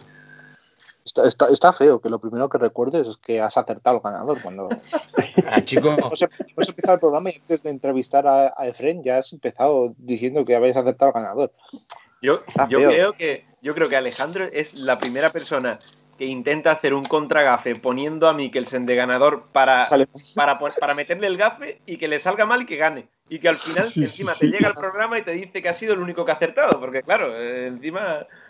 Me encanta, me encanta porque me encanta porque lleva Mikkelsen en todas las declaraciones que lleva haciendo desde el sábado diciendo bueno, la gente pensaba que se me había olvidado conducir en asfalto desde hace dos años y medio. Yo pensando, esto ha sido Alejandro y es contraje. O sea, Yo creo, yo creo que es que Mikkelsen escuchó el programa, que sabe español y escuchó el Sí, sí, podcast. Por cierto, a partir de esta entrevista, el que no ponga el tren en, en el podio de las porras, perdona, casi expulsado del equipo, ¿no? Sí, sí. Ah, Por favor.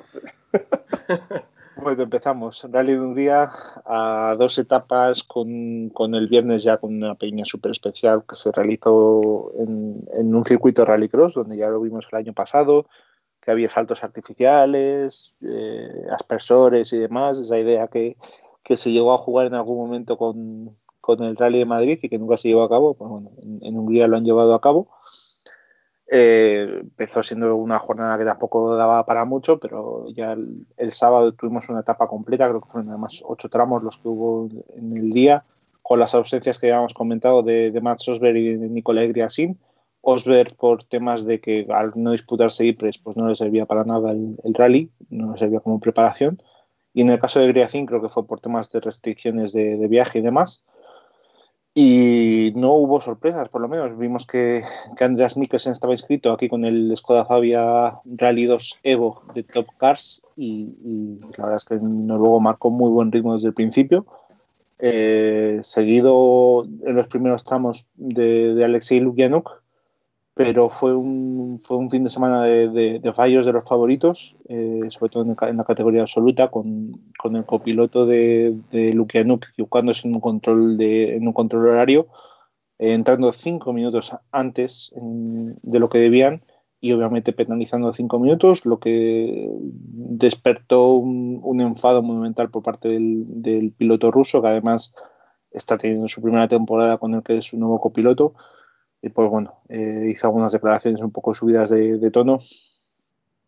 vimos al, propio copiloto que, tiene a, uno de los enlaces pues estaba muy afectado por su error y a su, a su pérdida prácticamente de, cualquier opción para conseguir un buen resultado este fin de semana se sumó lo de Oliver Solver, que en este caso fueron dos pinchazos prácticamente consecutivos justo al final de la etapa que también le, empujaron a, las posiciones finales de, la clasificación, creo que llegó hasta, hasta la novena plaza ya con dos minutos y medio perdidos con respecto a Andreas Mikkelsen. Él mismo decía que todo el mundo, que las declaraciones me hicieron bastante gracia por parte de Oliver porque dijeron dijo algo así como todo el mundo dice que está, teniendo grandes momentos, grandes momentos y aquí el único que pincha soy yo prácticamente. Entonces, estuvo bastante gracioso con el ritmo que tiene, tiene un mal suerte, ¿eh? Sí, está teniendo pues mal La RC1 la tenía que tener liquidada ya. Bueno, y aquí al final, detrás de Mikkelsen, teníamos a, Chris Green, que aguantó el primer día con a 23,6 segundos de que fue su ex compañero en el equipo Hyundai. Era ahí esa lucha, ese particular morbo que teníamos en, el Rally de Hungría después del abandono de, de y de los. Abandono, no, perdón, de la penalización de Lukianuk y de los pinchazos de Oliver.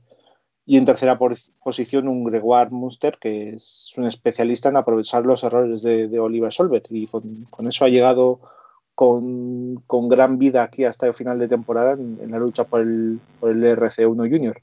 Munster era tercero, eh, primero obviamente de la categoría eh, soporte del, campeonato, seguido de, Norbert Erzig y de, y de Yarena, que se estaba viendo eh, muy empujado hacia adelante por gracias a esos problemas que estaban teniendo muchos pilotos.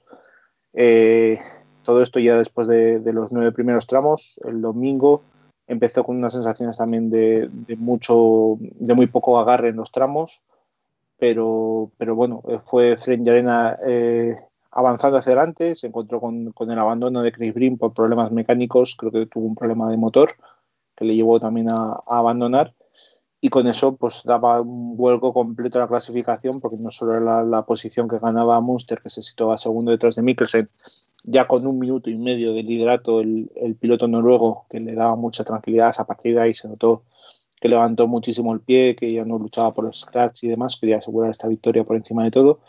Pero bueno, e, ese abandono de Brin abrió prácticamente la lucha por, por ese top 5 o ese top 4 en el que, en el que vimos que pues, eh, hubo varios pilotos que peleando por, por meterse, por colarse entre ellos. Estaba Norbert Erzig, estaba Efraín Arena, estaba Giebel también en algunos momentos, estaba Mein Melhoff, Callum Divine, Oliver Solver viniendo desde atrás. Eh, en el caso de, Callum Divine se, descartó muy pronto de la lucha. Eh, aguantaron prácticamente Norbert Erzig, Efraín Arena, eh, Mike Melhoff y Oliver Solver y cuando parecía todo que se colocaba más o menos, que Oliver llegaba con mucha fuerza desde atrás, Marianne Griebel tampoco conseguía aguantar el ritmo, se iba para hacia, hacia las posiciones más, más traseras de ese top ten, pues bueno, nos encontramos con, con un gran Efraín Arena, que se hizo dos últimos tramos completamente al ataque. En el primero, que creo que era el 15, eh, tuvo un pinchazo ya Norbert Erzig, que le hizo perder muchísimo tiempo, y terminó cediendo su tercera, su tercera plaza en el, en el podio en, el último tramo. Y ahí estaba esa lucha que tenían Oliver y, y Efren Yarena por ver quién se quedaba el, el, podio. En este caso se lo terminó llevando Efren Yarena con dos tramos increíbles. Eh, le metió finalmente 4,5 o le sacó 4,5 segundos a, a, Oliver Solver al final del rally. Y también consiguieron descolgar a, a, a Melhoff y bueno, pues eh, las posiciones se resolvieron con Mikkelsen eh, primero, Gregoire Munster segundo, que se coloca el líder del RC1 Junior por un solo punto sobre Oliver Solver.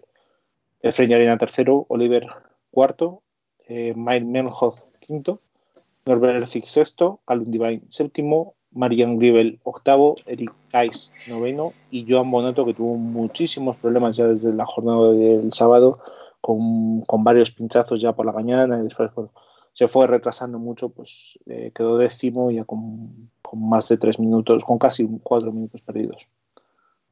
En cuanto a RC3 Junior, eh, gran dominador Kenton ya desde el primer momento. Es cierto que después tuvo un pinchazo nada más empezar la jornada del sábado, que permitió que Pep Bassa se pusiera líder, pero sí que es cierto que después el estonio eh, marcó el ritmo, consiguió adelantar a, a Bassas, que tuvo también algún problema por ahí, y bueno, terminó ganando el, rally con, una clara ventaja que, todavía no acaba con las esperanzas de, de, Pep eh, en caso de que haya dos rallies, pero que obviamente si solo hay un rally, como nos ha comentado Efren Arena, que existe esa posibilidad de que se cancele Spa, pues creo que matemáticamente, creo que tiene las cuentas por ahí Nacho, creo que matemáticamente pues sería ya campeón Eh, empezando por el final. Pues, no, no sabría decirte porque al final eh, Pep se podría descartar un, eh, Letonia, que son 13, y cualquier descarte de Torn es de treinta y tantos para arriba. Sí, pero como queda Canarias. Claro, al final, al final va a depender eh, de si van a Canarias o no van a Canarias. Eh, tenemos que hacer la cuenta de eh, que Enton tiene 150. son 117, son Tú, imagínate, que ahora mismo Torn hace un 25 en Canarias y que no se corre Spa los resultados de Torn son 40, 39, 32, 39. Y los de Pep Basas son 40, 33, 31 y como máximo en Canarias podría optar a un 40. Sí, eh, No, no, sé si le dan no, le no pero a ver, pero un, o sea, un, una debacle de Torn sí, sí le puede dejar a Pep ahí en el. Eh, puede lo malo, el título. Lo malo estamos, es que estamos hablando de, de ¿El qué, perdón? Estamos hablando de si se cancela eh, Spa. si solo hay un rally más, Sí, sí, sí, claro, pero si hay un rally. Si hay un rally más, ten en cuenta que Basa se quitaría, se, quitaría solo un resultado que sería un 13 y Kenton, Kenton se quitaría un 32 de Portugal, que son casi 20 puntos. Se quitaría el mal resultado de Canarias. El mal resultado de Canarias, claro. Ah, vale, ya, ya, ya, ya, ya. Sí, ahí, está, ahí está mi fallo. Sí. Claro, si Kentor hace un 0 en Canarias y Basas gana, son 40 puntos. Eh... Basas llegaría a 144 puntos, porque se tendría que quitar los 13 de Letonia. Con 144 puntos, con un 0 de Kentor no llega. Sí, sí, sí. Tor tiene 150 de base ya. Claro. Estamos, estamos en los dos casos, tanto en los dos junior, necesitamos que se hagan las dos pruebas. Sí, sí, sí, cierto. ¿Mm? No tendría, sí. Yo, os comenté que eh, que esto fue creo que tras Portugal, tras FAFE, que con las cuentas, eh, si Basas ganaba todos los rallies a Torn, aunque Torn hiciese segundo máximo todos los rallies, ganaba Basas. Ahora ya después de Hungría mm, estamos ya en el primer match, Es decir, mm. necesitamos que, que haya Bélgica, que haya Spa, para que pueda tener esa opción última. Y eh, necesitamos no solo que haya Bélgica, sino que Canarias pues eh, eh, sume su primer resultado para descartarse. Sí. Pero oye, aún así, para mí temporadón de Pepe. Sí. sí. Está, a ver, es, la idea que, es la idea que nos ha compartido antes Efren, programas a dos años. Sí, pero aún así, en el primer año echarle carreras a un tío que lleva un montón de años ya con, con, coches de tracción delantera. Oye, el, el, año de tampoco fue malo, ¿eh? El primer año de frente tampoco fue malo. No, no, no, ya. Pero. Pero oye, que, que Entorn eh, estaba peleándose el año pasado con, con Efren, ¿sabes? Claro, aquí, aquí no estamos estableciendo comparativa con Efren, sino estamos estableciendo comparativa con los actuales rivales, por así decirlo, de, de Masas, que es no, eh, no, pues, sinceramente, va a ser segundo año de europeo y ha corrido antes el junior del mundial. Yo no diría que es mejor que. O sea, en global no diría que es mejor piloto que Basas. Se conoce todos los tramos por ahora disputados hasta ahora. Lo único Portugal y lo ganó Basas. O sea, imagínate. Pero sobre todo, sobre todo es, es que al final, por desgracia, desde que Denis Rastrom eh, lo dejó pues, en Letonia, es decir, a partir de Portugal, se ha convertido esto en un, en un cara a cara. Es decir, ni Mole Amauri ni, ni nadie más se va a meter en esa pelea. O se puede, por ritmo no se puede meter en esa pelea. Es decir, tú cuando estás con un tío cara a cara, le puedes ganar un rally, él te puede ganar otro, pero cuando hay dos o tres que se pueden intercalar, pues llega un rally en el que verdaderamente le puedes meter un bocado de puntos. En este caso, eh, o tienes un desastre o no le puedes meter un bocado de puntos. Claro. Que al final el bajón de inscritos que se ha producido, llegado ya a pasar el Ecuador, pues ha sido más que evidente. Todos los pilotos que habían perdido opciones, es que Rastron se bajó a las primeras de cambio. Claro. si hubiera corrido Fafe y si hubiera corrido Hungría, igual la, situación de la verdad hubiera sido distinta. Descartaba el 7 de, Roma y todavía le hubiera dado opciones para pelear, incluso para retener puntos, como dices tú, para Basas, pero es que ahora es un, mano a mano. Entonces le penaliza mucho el, el, 13 de Letonia a Basas y le penaliza mucho el que Torna haya asegurado cuatro buenos resultados. Claro, y, y sobre todo la incertidumbre del calendario. Es que estamos viendo. Menos mal que, que, Fren también nos ha comentado lo de que, bueno, que les van a decir antes de Canarias si se corre Spa o no. Porque, eh, claro, estás diciendo, bueno, tú imagínate que te vas a Portugal, ganas en Portugal y dices, joder, la cosa va muy bien porque es que Letonia me lo voy a poder quitar. Y de pronto te dicen, no, no, es que a lo mejor Spa, es que a lo mejor no se hace. Hostia, es que ya te vas con apesadumbrado a Hungría diciendo, es que me están quitando el 60% de las posibilidades que tengo de recuperar el, error, único error que tuve en Letonia.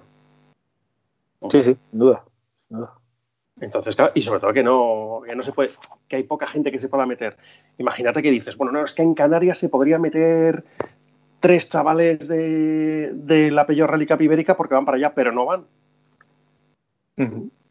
Entonces, otra cosa sería distinta decir, oye, eh, hay peor Rally Cup Ibérica, hostia, ahí, ahí ya hubiese sido otra cosa. Pero, bueno, pues no la hay, no se puede meter nadie en medio.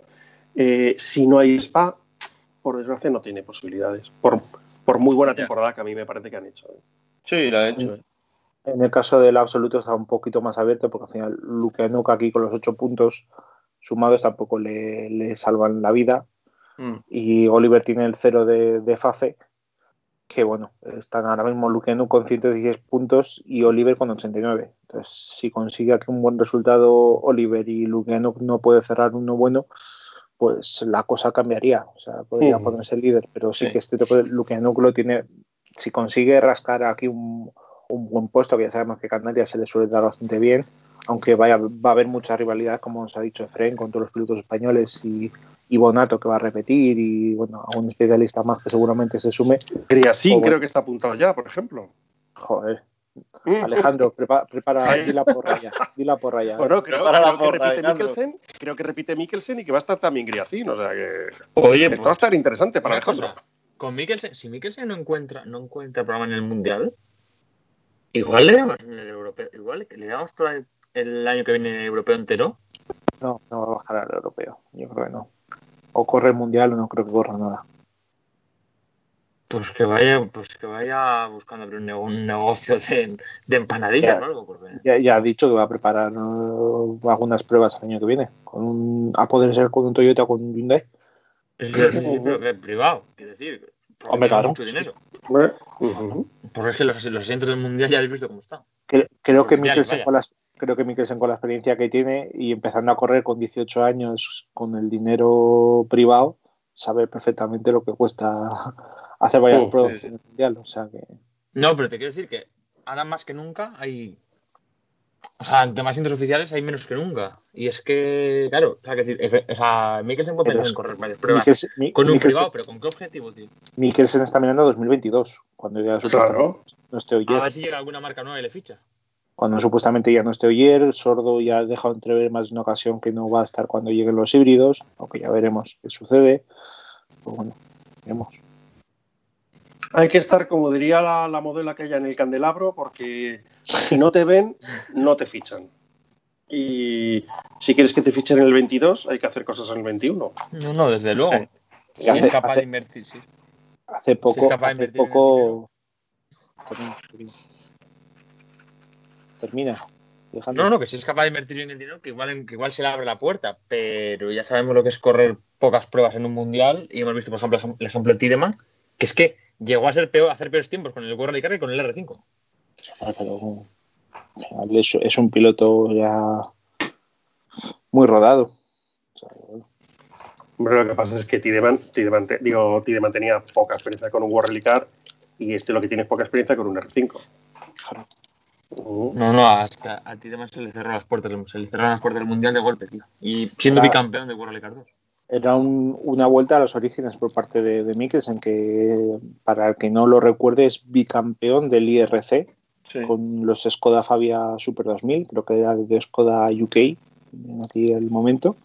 Y es una especie de continuación, ¿no? Un back to basics con, la participación con el, con el Fabia Rally 2 Evo y con su primera victoria en el europeo. fíjate, una de las cosas que con la mejor con la mejor efectividad de, la mejor efectividad del año ¿eh? porque un tiempo se ha apuntado a un rally y lo ha ganado es verdad dime, dime tú, una de las cosas que más me ha gustado de lo de Fren ¿qué piloto te garantiza ese 100% eh, Alejandro? ha sido el, el realzar la, la, verdadera calidad formativa que tiene, que tiene el ERC el europeo de rallies eh, nos recordemos, además, eh, los, responsables de marketing y, de, el promotor del ERC siempre lo recuerda. Es decir, por aquí ha pasado Craig Breen, ha pasado Mikkelsen, ha pasado en su momento incluso Paddon, eh, ha pasado Chris Mick. es decir, mm, por, el ERC ha pasado, mm, pasó Haninen en su momento. Y bueno, pues se han formado todos bien. Unos han llegado más lejos, otros han llegado menos pero... Lapi también estuvo por ahí. Lapi, es verdad, se me olvidaba Lapi. Es que había ahí, ha habido muy, muy buena cantera aquí. Hombre, Lapi es campeón de, Europa. Sí, sí, sí. Claro, sí.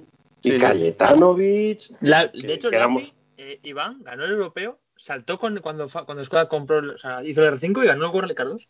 Sí, sí, sí, claro. Sí, echándole carreras Timus Uniden con el Skoda de, de Oreca que se las puso muy difíciles aquel año además. Los dos, los dos para el que no recuerde la historia, eh, Lapi y Suninen fueron pilotos probadores del, Toyota Yaris World Rally Car 1.6 Turbo que desarrolló eh, Toyota Motorsport en, en Colonia, que contaba con el apoyo, que contaba con el apoyo de Oreca. Y Oreca en aquel momento hizo una especie de casting y fichó a los dos pilotos finlandeses muy prometedores, en este caso Lapi y Suninen y les puso a correr, no creo que fue el mundial, ¿no? A, Lapi con el R5 o con el R5 o con el Super 2000 y a Suninen en, en un escalón inferior. No me acuerdo cómo, cómo hicieron aquella temporada. Eh, de, ¿Qué más queréis comentar así de tema de Hungría? Pues mira, a mí eh. hay una cosa que yo tenía por ahí apuntada. Eh, la aparición, o esto es como ha nacido otra estrella, eh, del chaval noruego este, el Nore Junior, y sobre todo de la, irrupción por fin de otra marca, aunque en este caso con, los Rally 5, otra marca en, entre los juniors. Eh, se producía el debut del equipo Tok Sport, recordemos que es el, equipo que llevó al título a, ay, que ya estoy mayor, ¿cómo se llama el amigo este de, de Iván inglés? a, Chris Ingram. a Chris Ingram el año pasado. Chris Ingram, mira, dice, dice Jesús, una prueba, una prueba, una victoria. Mira, Ingram este año no ha corrido ni una. Mm. Hoy, la, hoy, le ha gustado, hoy le ha gustado el, el tweet de, del Port Sahari este que ha, que ha, salido hoy el concept. Porque, le ha dado me gusta y demás. O sea, creo, que, buena creo, que, ¿eh? creo que creo que ahora mismo le das, le das una bicicleta y corre. ¿eh? Porque ganar el europeo el año que viene no correr, no correr nada. Bueno, pues el, equipo Talksport este ha sacado dos, dos Renault Clio Rally 5 eh, para iniciar su andadura en el campeonato en el RC1 en el RC3 Junior. Eh, ya han anunciado también que el próximo año harán esa misma, tendrá un equipo con los eh, Clio Rally 4, con lo cual, pues mira, ya tenemos ahí a los Ford Fiesta, a los Peugeot 208, a los Clio Rally 4. La verdad es que la llegada de más marcas, aunque sea a la, a base, a las a, los juniors, mm, yo creo que al final se va a notar. Eh, también hablábamos de los Opel antes. Y ya tenemos Clio Rally 4, que también lo hemos visto. ¿eh? Sí, sí.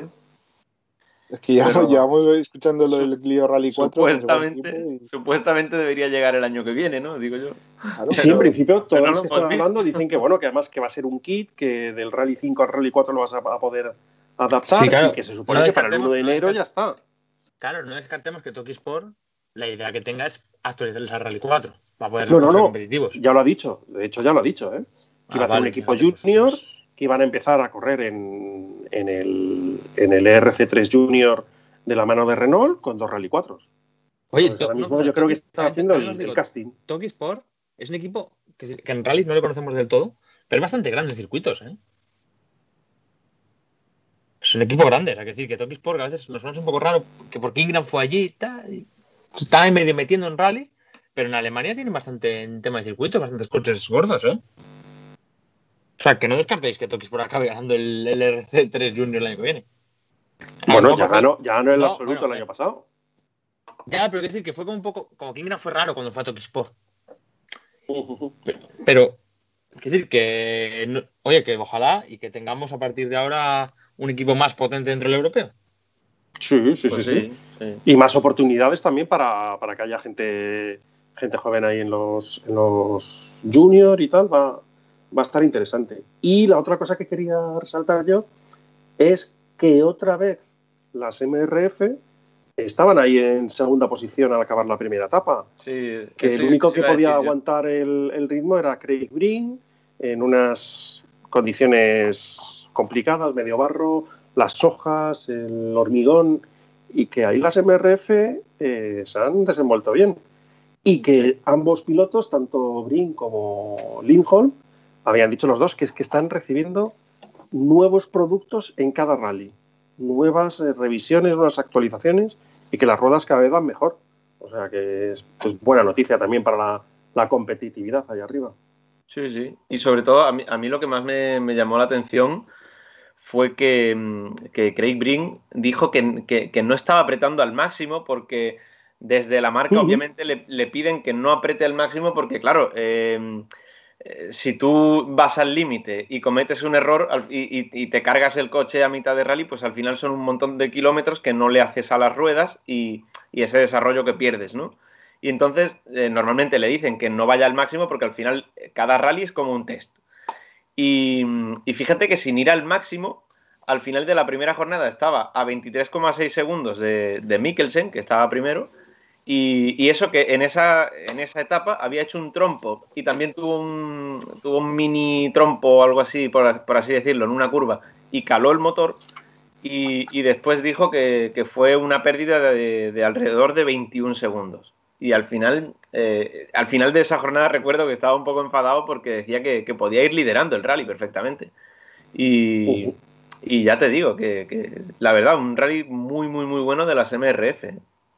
Más enfadado aún por esa batalla con Mikkelsen, que supuestamente es el, piloto al que le quitó la sí, al final tú tienes que valorar que ¿Quién sacó mejor resultado? ¿Mikkelsen con Pirelli o Craig Brink con las MRF? Sí, sí, sí. pero son pilotos y al final claro. esa honrilla tampoco se mira si llevas un neumático u otro. Es el quien gana. Y al, final ya fue, pues eso, fue una pena esa, pérdida de presión de aceite que, que, lo dejó fuera, que al final el motor dijo hasta aquí hemos llegado y, se acabó. Sí, pero oye, de también otra cosa cara al RC 2021.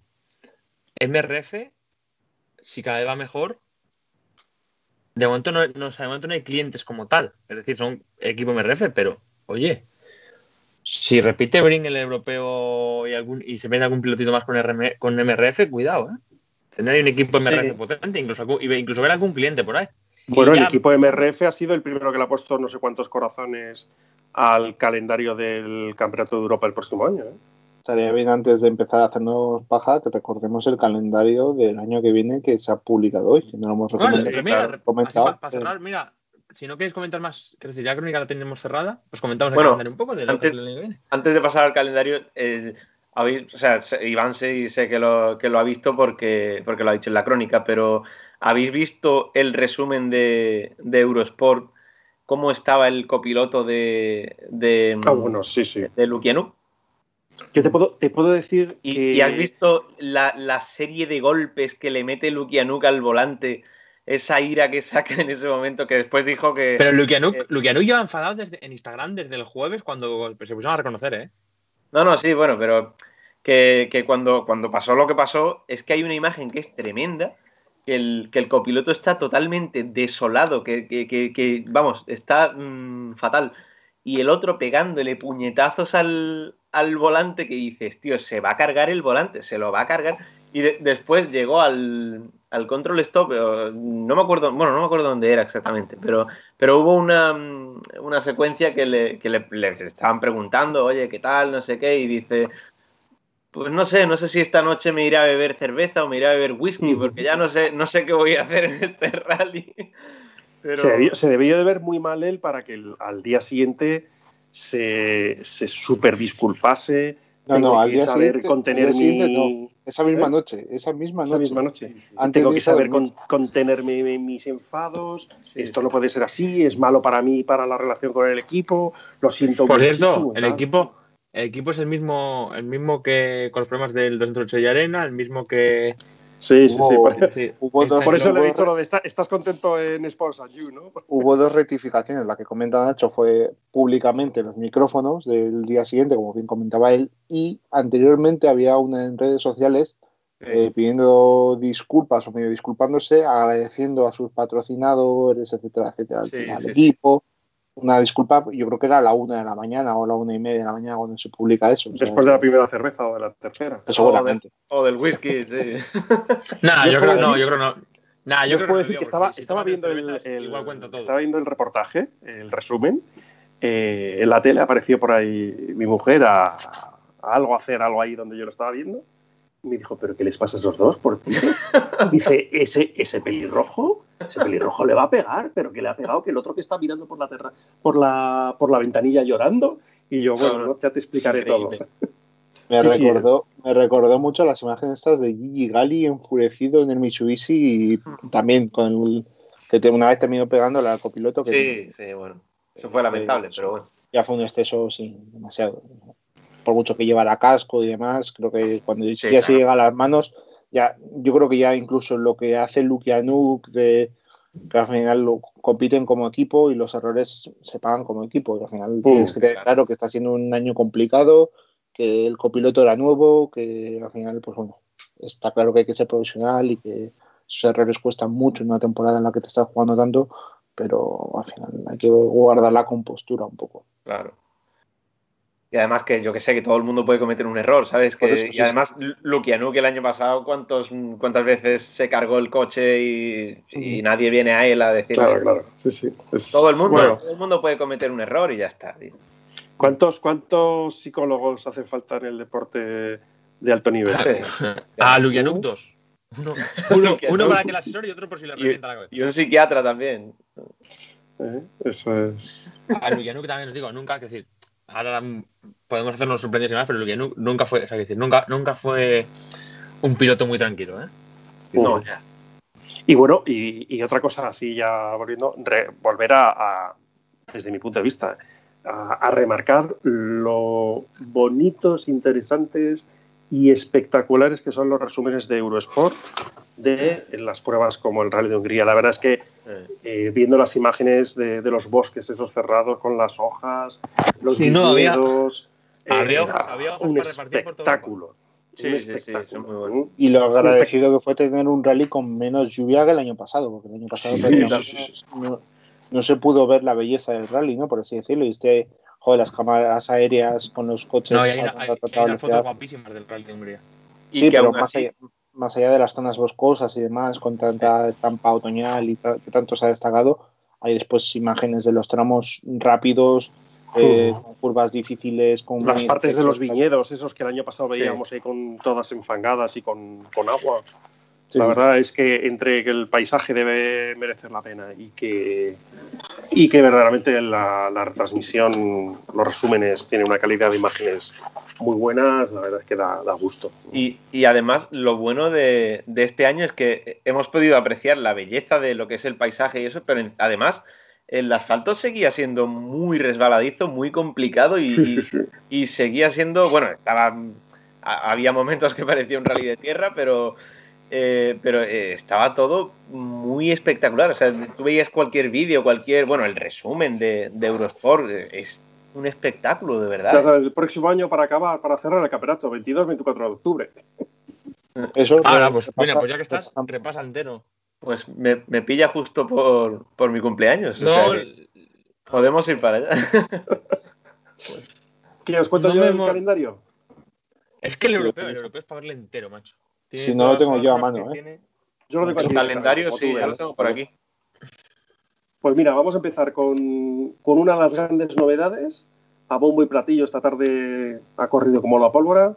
El, europeo de rallies vuelve a FACE, pero vuelve en tierra y será el 12-14 de marzo el Rally Serras de Fafe Falgueiras, que bien me ha salido. ¿eh?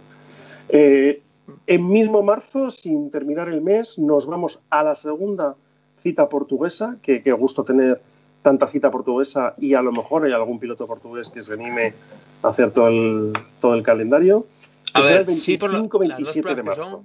pero yo no, estoy, yo no estoy tan de acuerdo con que se corran dos citas en el mismo país. ¿eh? Bueno, al final habrá que ver si, es que había más. Pero lo han hecho sobre todo por el tema de ahorrar costes y eso. ¿eh? Tercera cita. Eh, el Rally de las Canarias vuelve a su a su fecha original, más o menos, 6-8 de mayo. Esperemos, por Dios, y esto hay que decirlo ya, que la primera cita, que es en, marzo, ya se pueda celebrar eh, sin excesivos problemas. Le seguirá ya en junio, 18-20 eh, de junio, el Rally de Polonia, para pasar al Rally de Liepaja eh, en julio, el 1 y el 3. Dos citas muy, muy cercanitas, también con bastante proximidad física. Luego empezaremos el turno de las pruebas de, asfalto. Roma Capitale, 23-25 de julio. Barum el 27-29 de agosto y como hemos comentado antes, cerraremos la temporada también en ese asfalto particular, en el Rally de Hungría, 22-24 de octubre. Hay que recordar que hay tres citas reservas por si acaso. Una es San Remo en Italia, otra es el de Chipre y también está el Rally de Spa en Bélgica, a ver si podemos y que se corra también este año. Cuando ves, cuando ves las, las citas reservas, te das cuenta de por qué han metido dos citas portuguesas en tierra, las dos. Al final no tienen muchas opciones tampoco. Estamos en el mes de noviembre ya para apuntar hacia diciembre y hay que sacar un calendario, lo tiene que aprobar el Consejo Mundial el próximo mes de diciembre. Y mm. cuando no tienes más alternativas y encima te supone un ahorro de costes como es el que van a hacer, porque van a hacer eh, dos pares de pruebas, van a ser Fafe y Azores, y van a ser Polonia y Letonia, van a hacerlas emparejadas para que eh, se facilite la logística y todo el material no tenga que volver a las sedes de los equipos, sino que va a ser directamente desplazada al segundo rally desde el primero. Entonces, pues bueno, se van a abaratar los costes, obviamente del, Serras de Fafe a, a Azores pues se va a transportar en buques cargueros y allí pues podrán hacer ya la asistencia, me imagino, en algún sitio que faciliten y, pues se, ayudará un poco a los costes. Se quita además una cita insular como era Chipre, que esperemos que no tenga que entrar porque caiga cualquiera de las otras. Y, hay, que recordar, hay que recordar que Chipre no es que solo sea insular, es que está casi en Asia. Sí, pero bueno, es una cita que, lleva el transporte por, barco. Ya, porque te quiero decir que encima no es que está además de ser insular, no está cerca bueno, de hecho, de hecho hay la mitad de Chipre es El destrozo que hagas en Chipre, que es otra. bueno, Chipre, claro, si te cargas el coche ya. No, pero sobre todo es eso, lo, que ha dicho Iván, que van a hacer esos dos eh, como eventos casi consecutivos, ¿no? Que estaba diciendo desde la organización que, que cuando se termina el, rally de Fafe, el día 14, lo que van a hacer es habilitar como un parking o algo así hasta el, hasta el día 19 de marzo, eh, para ya, una vez que ya salga toda, eh, pues todo lo que hay que, cargar en el barco hacia Azores, en vez de, eso, como decía Iván, en vez de volver hasta la sede de cada equipo y tener que, pagar una pasta en, transporte, ¿no? Bueno, igual, en, bueno igual se puede quedar por el camino. Y después ya era eso, en, Polonia y Liepaja, pues lo mismo. Eh, se, va a habilitar, entiendo que, no sé, una zona donde quede todo aparcado y eso, antes de, partir hacia Letonia, en vez de volver a la sede de cada equipo, pues entiendo que se ahorrarán un buen dinero. Está, gracias a Dios, está bastante pensado con la cabeza este calendario Sí, Yo creo que cada año va que muchas veces el europeo, por encima. Hay que decir que muchas veces el europeo diseña muchos mejores calendarios que el mundial. Bueno, el mundial, el mundial lo viene haciendo también con Argentina y con México. Sí, pero te quiero decir que muchas veces el europeo cuida más, cuida más al equipo que el mundial a veces, ¿eh? En la, en la, época que vivimos, al final vas a depender mucho de, cómo evolucione esto y ya, ya, vemos que le suele gustar mantener el equilibrio de cuatro pruebas de asfalto, cuatro pruebas de tierra o cinco pruebas de asfalto y cinco de tierra. Y este año ha sido un calendario completamente volcado hacia el asfalto. Que yo pensé que Efrem nos iba a decir que le gusta más el asfalto y ya me ha sorprendido la respuesta de que le gusta más, sí, pues, se siente más en la tierra. yo, fíjate, yo, yo ahí sí que me siempre lo he visto en tierra muy, muy bien, muy a gusto. Quizá como siempre hemos tenido ahí malas experiencias en, en Liepaja y tal, o en Polonia, no sé qué, pues es como, ay, pues no le va muy bien, pero no, está. Siempre le ha gustado mucho y en, el Nacional de Tierra iba como un tiro. ¿Algo más que comentar, chicos? Pues podemos comentar. Yo, yo, sí, mira, te hago unas, unas rápidas como te hice el otro día. Toyota ha presentado los cuatro pilotos que van a ir al Dakar el año que viene Ah, bueno. El próximo mes de enero está Nasser Aratilla y está Jenny Rivillies, que vuelve a estar copilotado por el español Alex Aro. Después ha habido sorpresas porque van a ir dos sudafricanos que yo no conocía. Uno es el campeón este año del Nacional Sudafricano de Cross Country, que es Gen Lategan, que es rookie, que nunca ha competido en el Dakar. Y después va a ir Samir Bariagua, que es un piloto que sí que ha competido en otras ediciones del Dakar con las Nissan Navarra, estas de, de Red Liner que es un equipo también sudafricano, que tiene bastante experiencia en competición, pero yo desde luego no lo tenía muy localizado a, estos dos pilotos. Desde luego es una sorpresa ver que no han contado con Tembrinque. Y, yo por mi parte cerrar, no sé si Nacho puede ampliar la información de lo del supercampeonato y las copas, pero eh, Nacho, eh, Manuel Aviño ha, comentado en una entrevista a New Express Spain hoy que uno de los objetivos de la próxima legislatura de, la Federación Española de Automovilismo es crear un campeonato de España de rallycross.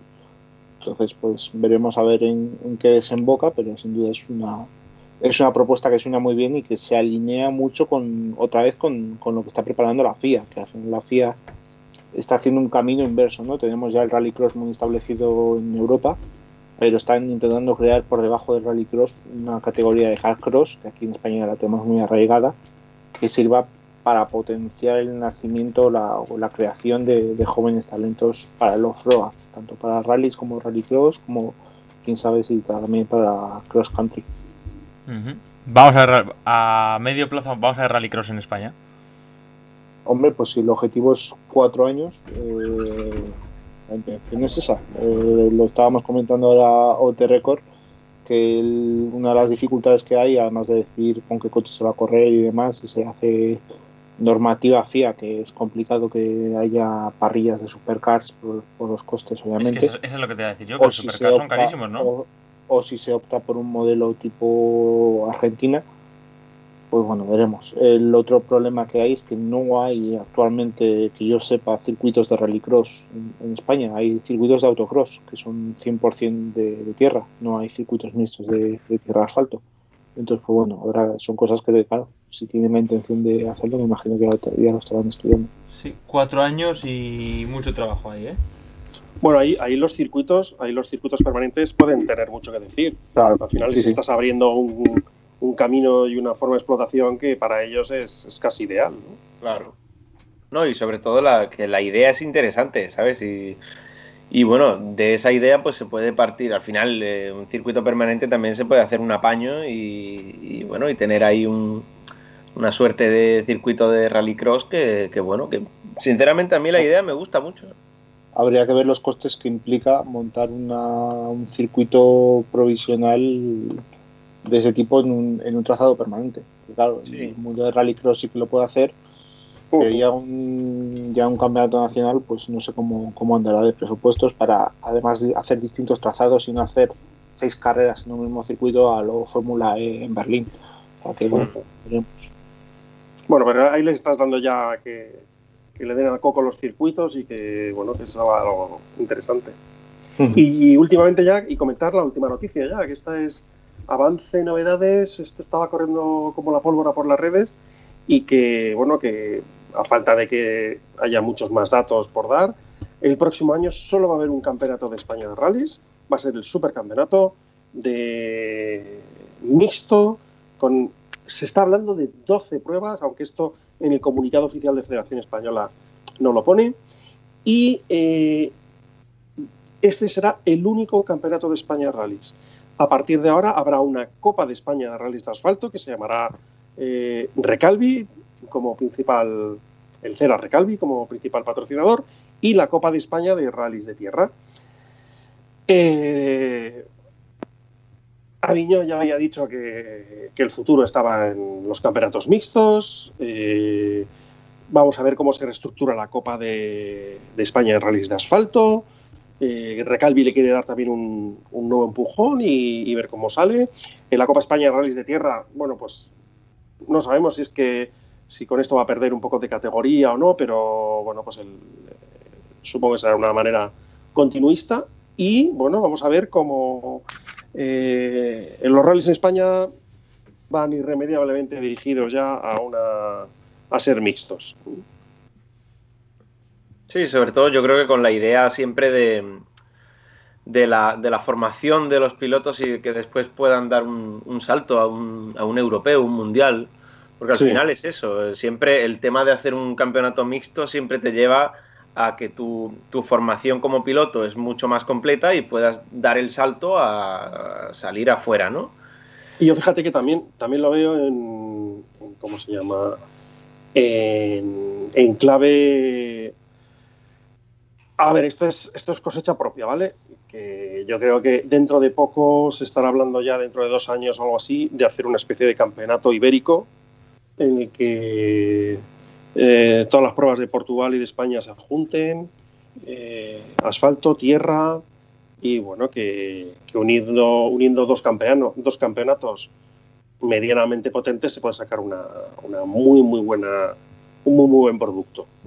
Aquí el, problema que le veo es que yo cuando le comenté, por ejemplo, a, a Manuel Aviñó el tema de, campeonatos ibéricos y demás, en su momento creo que hablamos del Campeonato de España de Turismo o del, TCR, hacer un gran campeonato TCR ibérico, por así decirlo, darle más promoción al TCR ibérico que había hasta la fecha para intentar reflotarlo y hacer un, buen campeonato. El, problema es que dijo que en su momento que había eh, grandes circuitos en España como para irnos a, Portugal o así. No, no, fueron sus palabras exactas, pero algo así quería decir.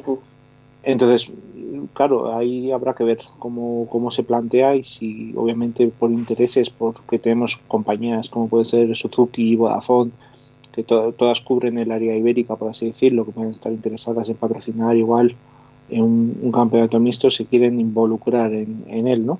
Pues bueno, habrá, habrá que ver cómo, cómo evoluciona. Al, final ese paso yo creo que van a dar eh, grandes patrocinadores o marcas si Skoda tiene equipo oficial en, Portugal y dice, bueno, pues uniendo un poquitito de sinergias con España y sacamos un coche portugués y un coche español, pues adelante. es una región ibérica, por así decirlo, entonces, pues, bueno, siempre más fácil. Suzuki, que ya, Toyota, Toyota en cuanto saque sus R5, que eh, tiene mucha implantación en, en Portugal, bueno. A ver, que se habla de que marcas portuguesas, Suzuki ya lo hace. Claro, claro. Sí, pero estamos hablando de un nivel más alto. Ya, es crear un campeonato completamente. No es, el, eh, no es el programa de una compañía, por así decirlo, el programa deportivo de una compañía. Es hacer un campeón ibérico. Sí, pero que te quiero decir que ya hay alguna marca que ha asomado. Ya os digo yo que eso es cosecha propia y vamos a ver cómo evoluciona esto. Sin embargo, el, paso pues ya está dado y, y bueno, pues Vamos a ver todas las cosas buenas del supercampeonato que venimos este año. Esperemos que el próximo año todavía sean más, más interesantes. Esto es como todo, cogemos habitualmente tus ideas, Nacho, y le damos la vuelta para que suenen lo peor, de la historia y que sean imposibles de llevar a cabo. Y es que estar acostumbrada a todo esto ya. Ya, yo es que, yo es que muchas veces eh, hablo de, joder, yo si tuviese esa posición intentaría hacer esto y tal, y, y, ver un poco al futuro. Y a veces también me lío la manta a la cabeza y no, pero saco la, cosas las, de, de, donde no hay. Las grandes ideas también tiene que, se tiene que plantear los problemas que pueden, que pueden llevar a cabo, ¿no? O sea, uh -huh. para intentar pulirlos antes de que se lleve a cabo esa idea. Bueno, es, es, bueno verlo desde los, los dos prismas. Por lo pronto, ¿algo más? Bueno, si quieres te terminamos llamando cabrón y nos quedamos contigo como No, porque... Hombre, a él no le puedo responder, a vosotros sí. Quiero decir, el día, el día, el día en el intermedio, Mikkelsen, el, día que en el intermedio ese que tú estabas, ha caído algo, ¿eh, Alejandro? Ya, bueno, pero... De momento, de momento ir, ir pensando quién quiere renovar el contrato para la cuarta temporada. lo, cierto, lo cierto es que eh, poder estar aquí haciendo una charla con Efren, con otros grandes pilotos y copilotos que han pasado por aquí y tal, es, es una de las mejores cosas de, de, podernos juntar todos, que a veces te cuentan cosas que, que o solo muy poca gente lo sabía o, o impresiones verdaderamente personales de, sí, sí. de, de todos estos protagonistas de, de este deporte que amamos y que muchas veces terminas descubriendo que todos ellos son tan apasion más apasionados, pero tan apasionados como nosotros. Y esto es, es como, qué bueno, cómo mola. Esta temporada, esta temporada llevamos unas charlas interesantes. ¿eh? Mar Martí, con Cohete también nos lo pasamos muy bien, con Neil nos lo pasamos sí, increíblemente sí, sí, bien. Con bueno, la de Luis Moya ya ni te La cuento. de Luis Moya, la de Gustavo Treyes fue espectacular también, gracias a Leandro que lo preparó. Eh, fue, la, otra que preparó Leandro, la otra que preparó Leandro con Bulacia y con Sí, bueno, la de, la de el Quevedo es muy buena. tremenda. ¿eh? Sí, sí, ya hemos, sí, al, final, al final lo que estamos intentando Incluso la, de, la de Fernando Viadero también fue muy, muy, muy buena. Sí, Fernando Viadero que seguramente, es decir, le dijimos que volvería, es que hemos dicho a muchos pilotos que volvería, o sea, mucha gente que volvería claro. a final de temporada, lo decimos siempre y luego no tenemos tiempo físico.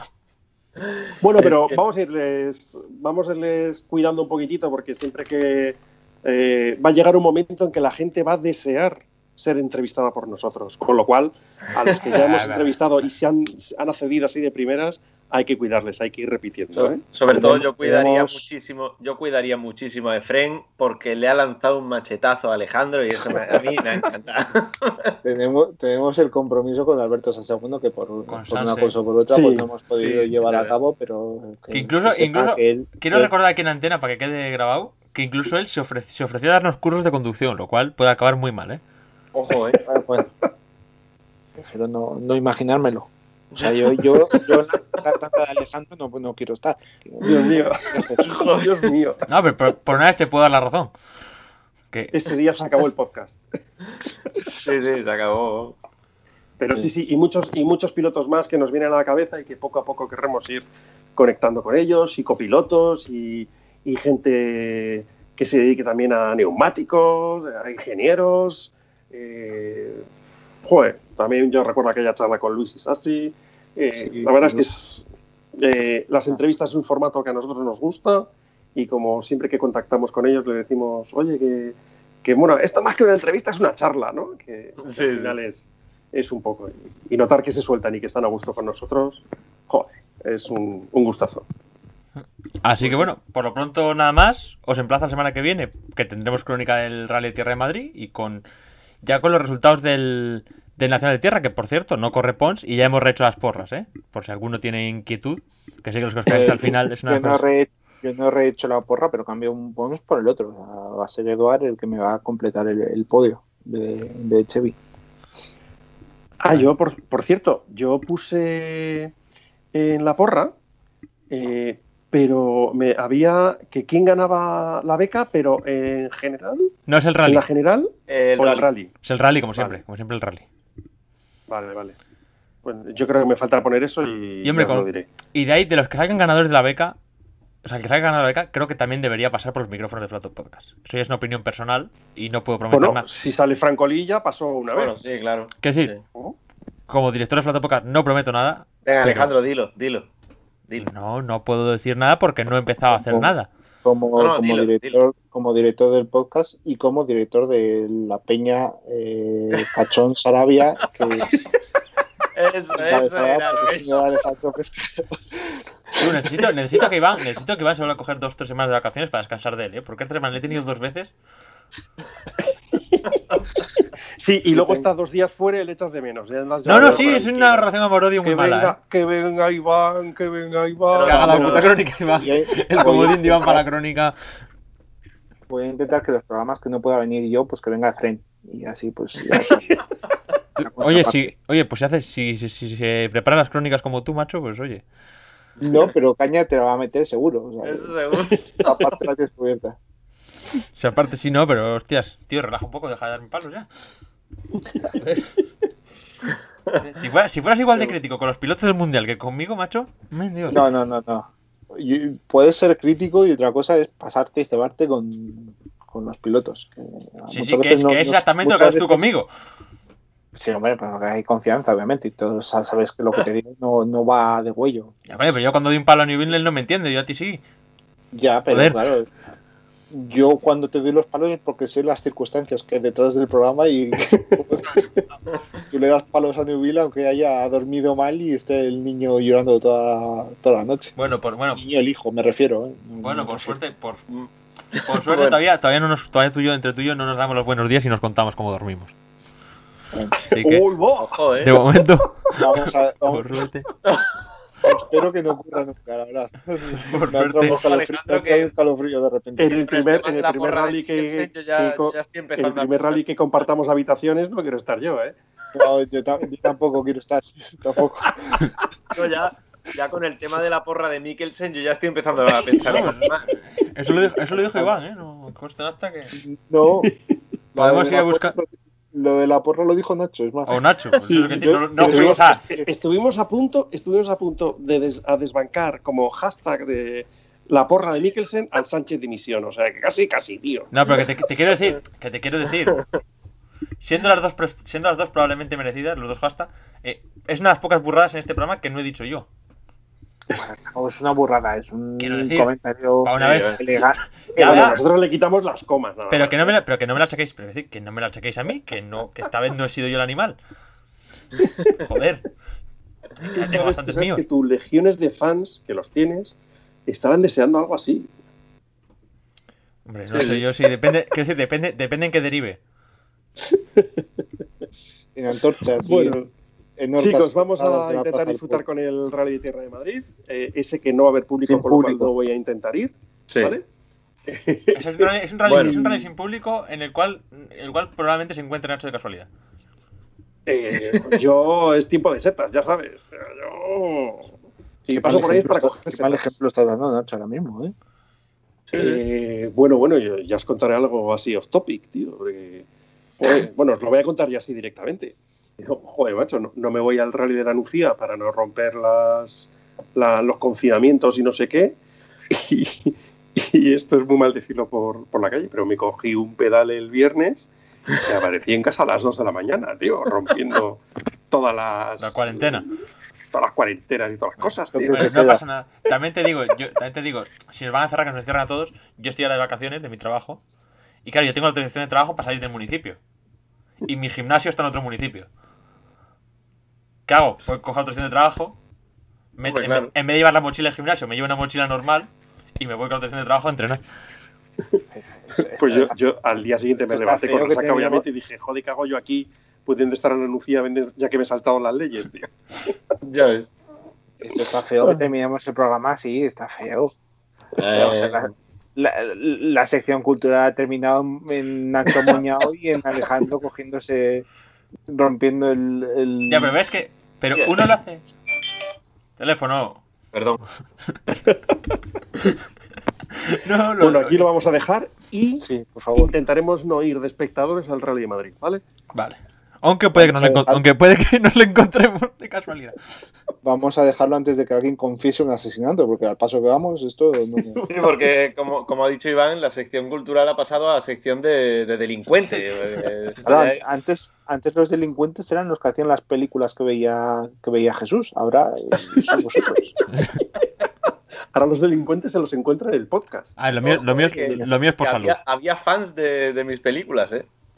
Volveremos, volveremos a la sección cultural como Dios manda. No sé, Jesús, no sé si en este punto utilizar el plural es lo más adecuado. a ver, había dos o tres por ahí que preguntaban, ¿eh? O sea, decir, Oye, había. Plural había, hay, ¿eh? plural hay. Plural había, sí, sí, sí, sí seguro. Decir, también, Eh, hay sí. por ahí, también hay por ahí algún periódico subvencionado que también tiene, fa- que también tiene fans, pero que tiene dos o tres. Ya, bueno. Eh, hay tantas cosas subvencionadas que podrían tener más visitas y más, visionados. Nosotros más que, nosotros tenemos más visitas que algún periódico por ahí de cierta muchacha. Bueno, vamos a dejarlo por hoy.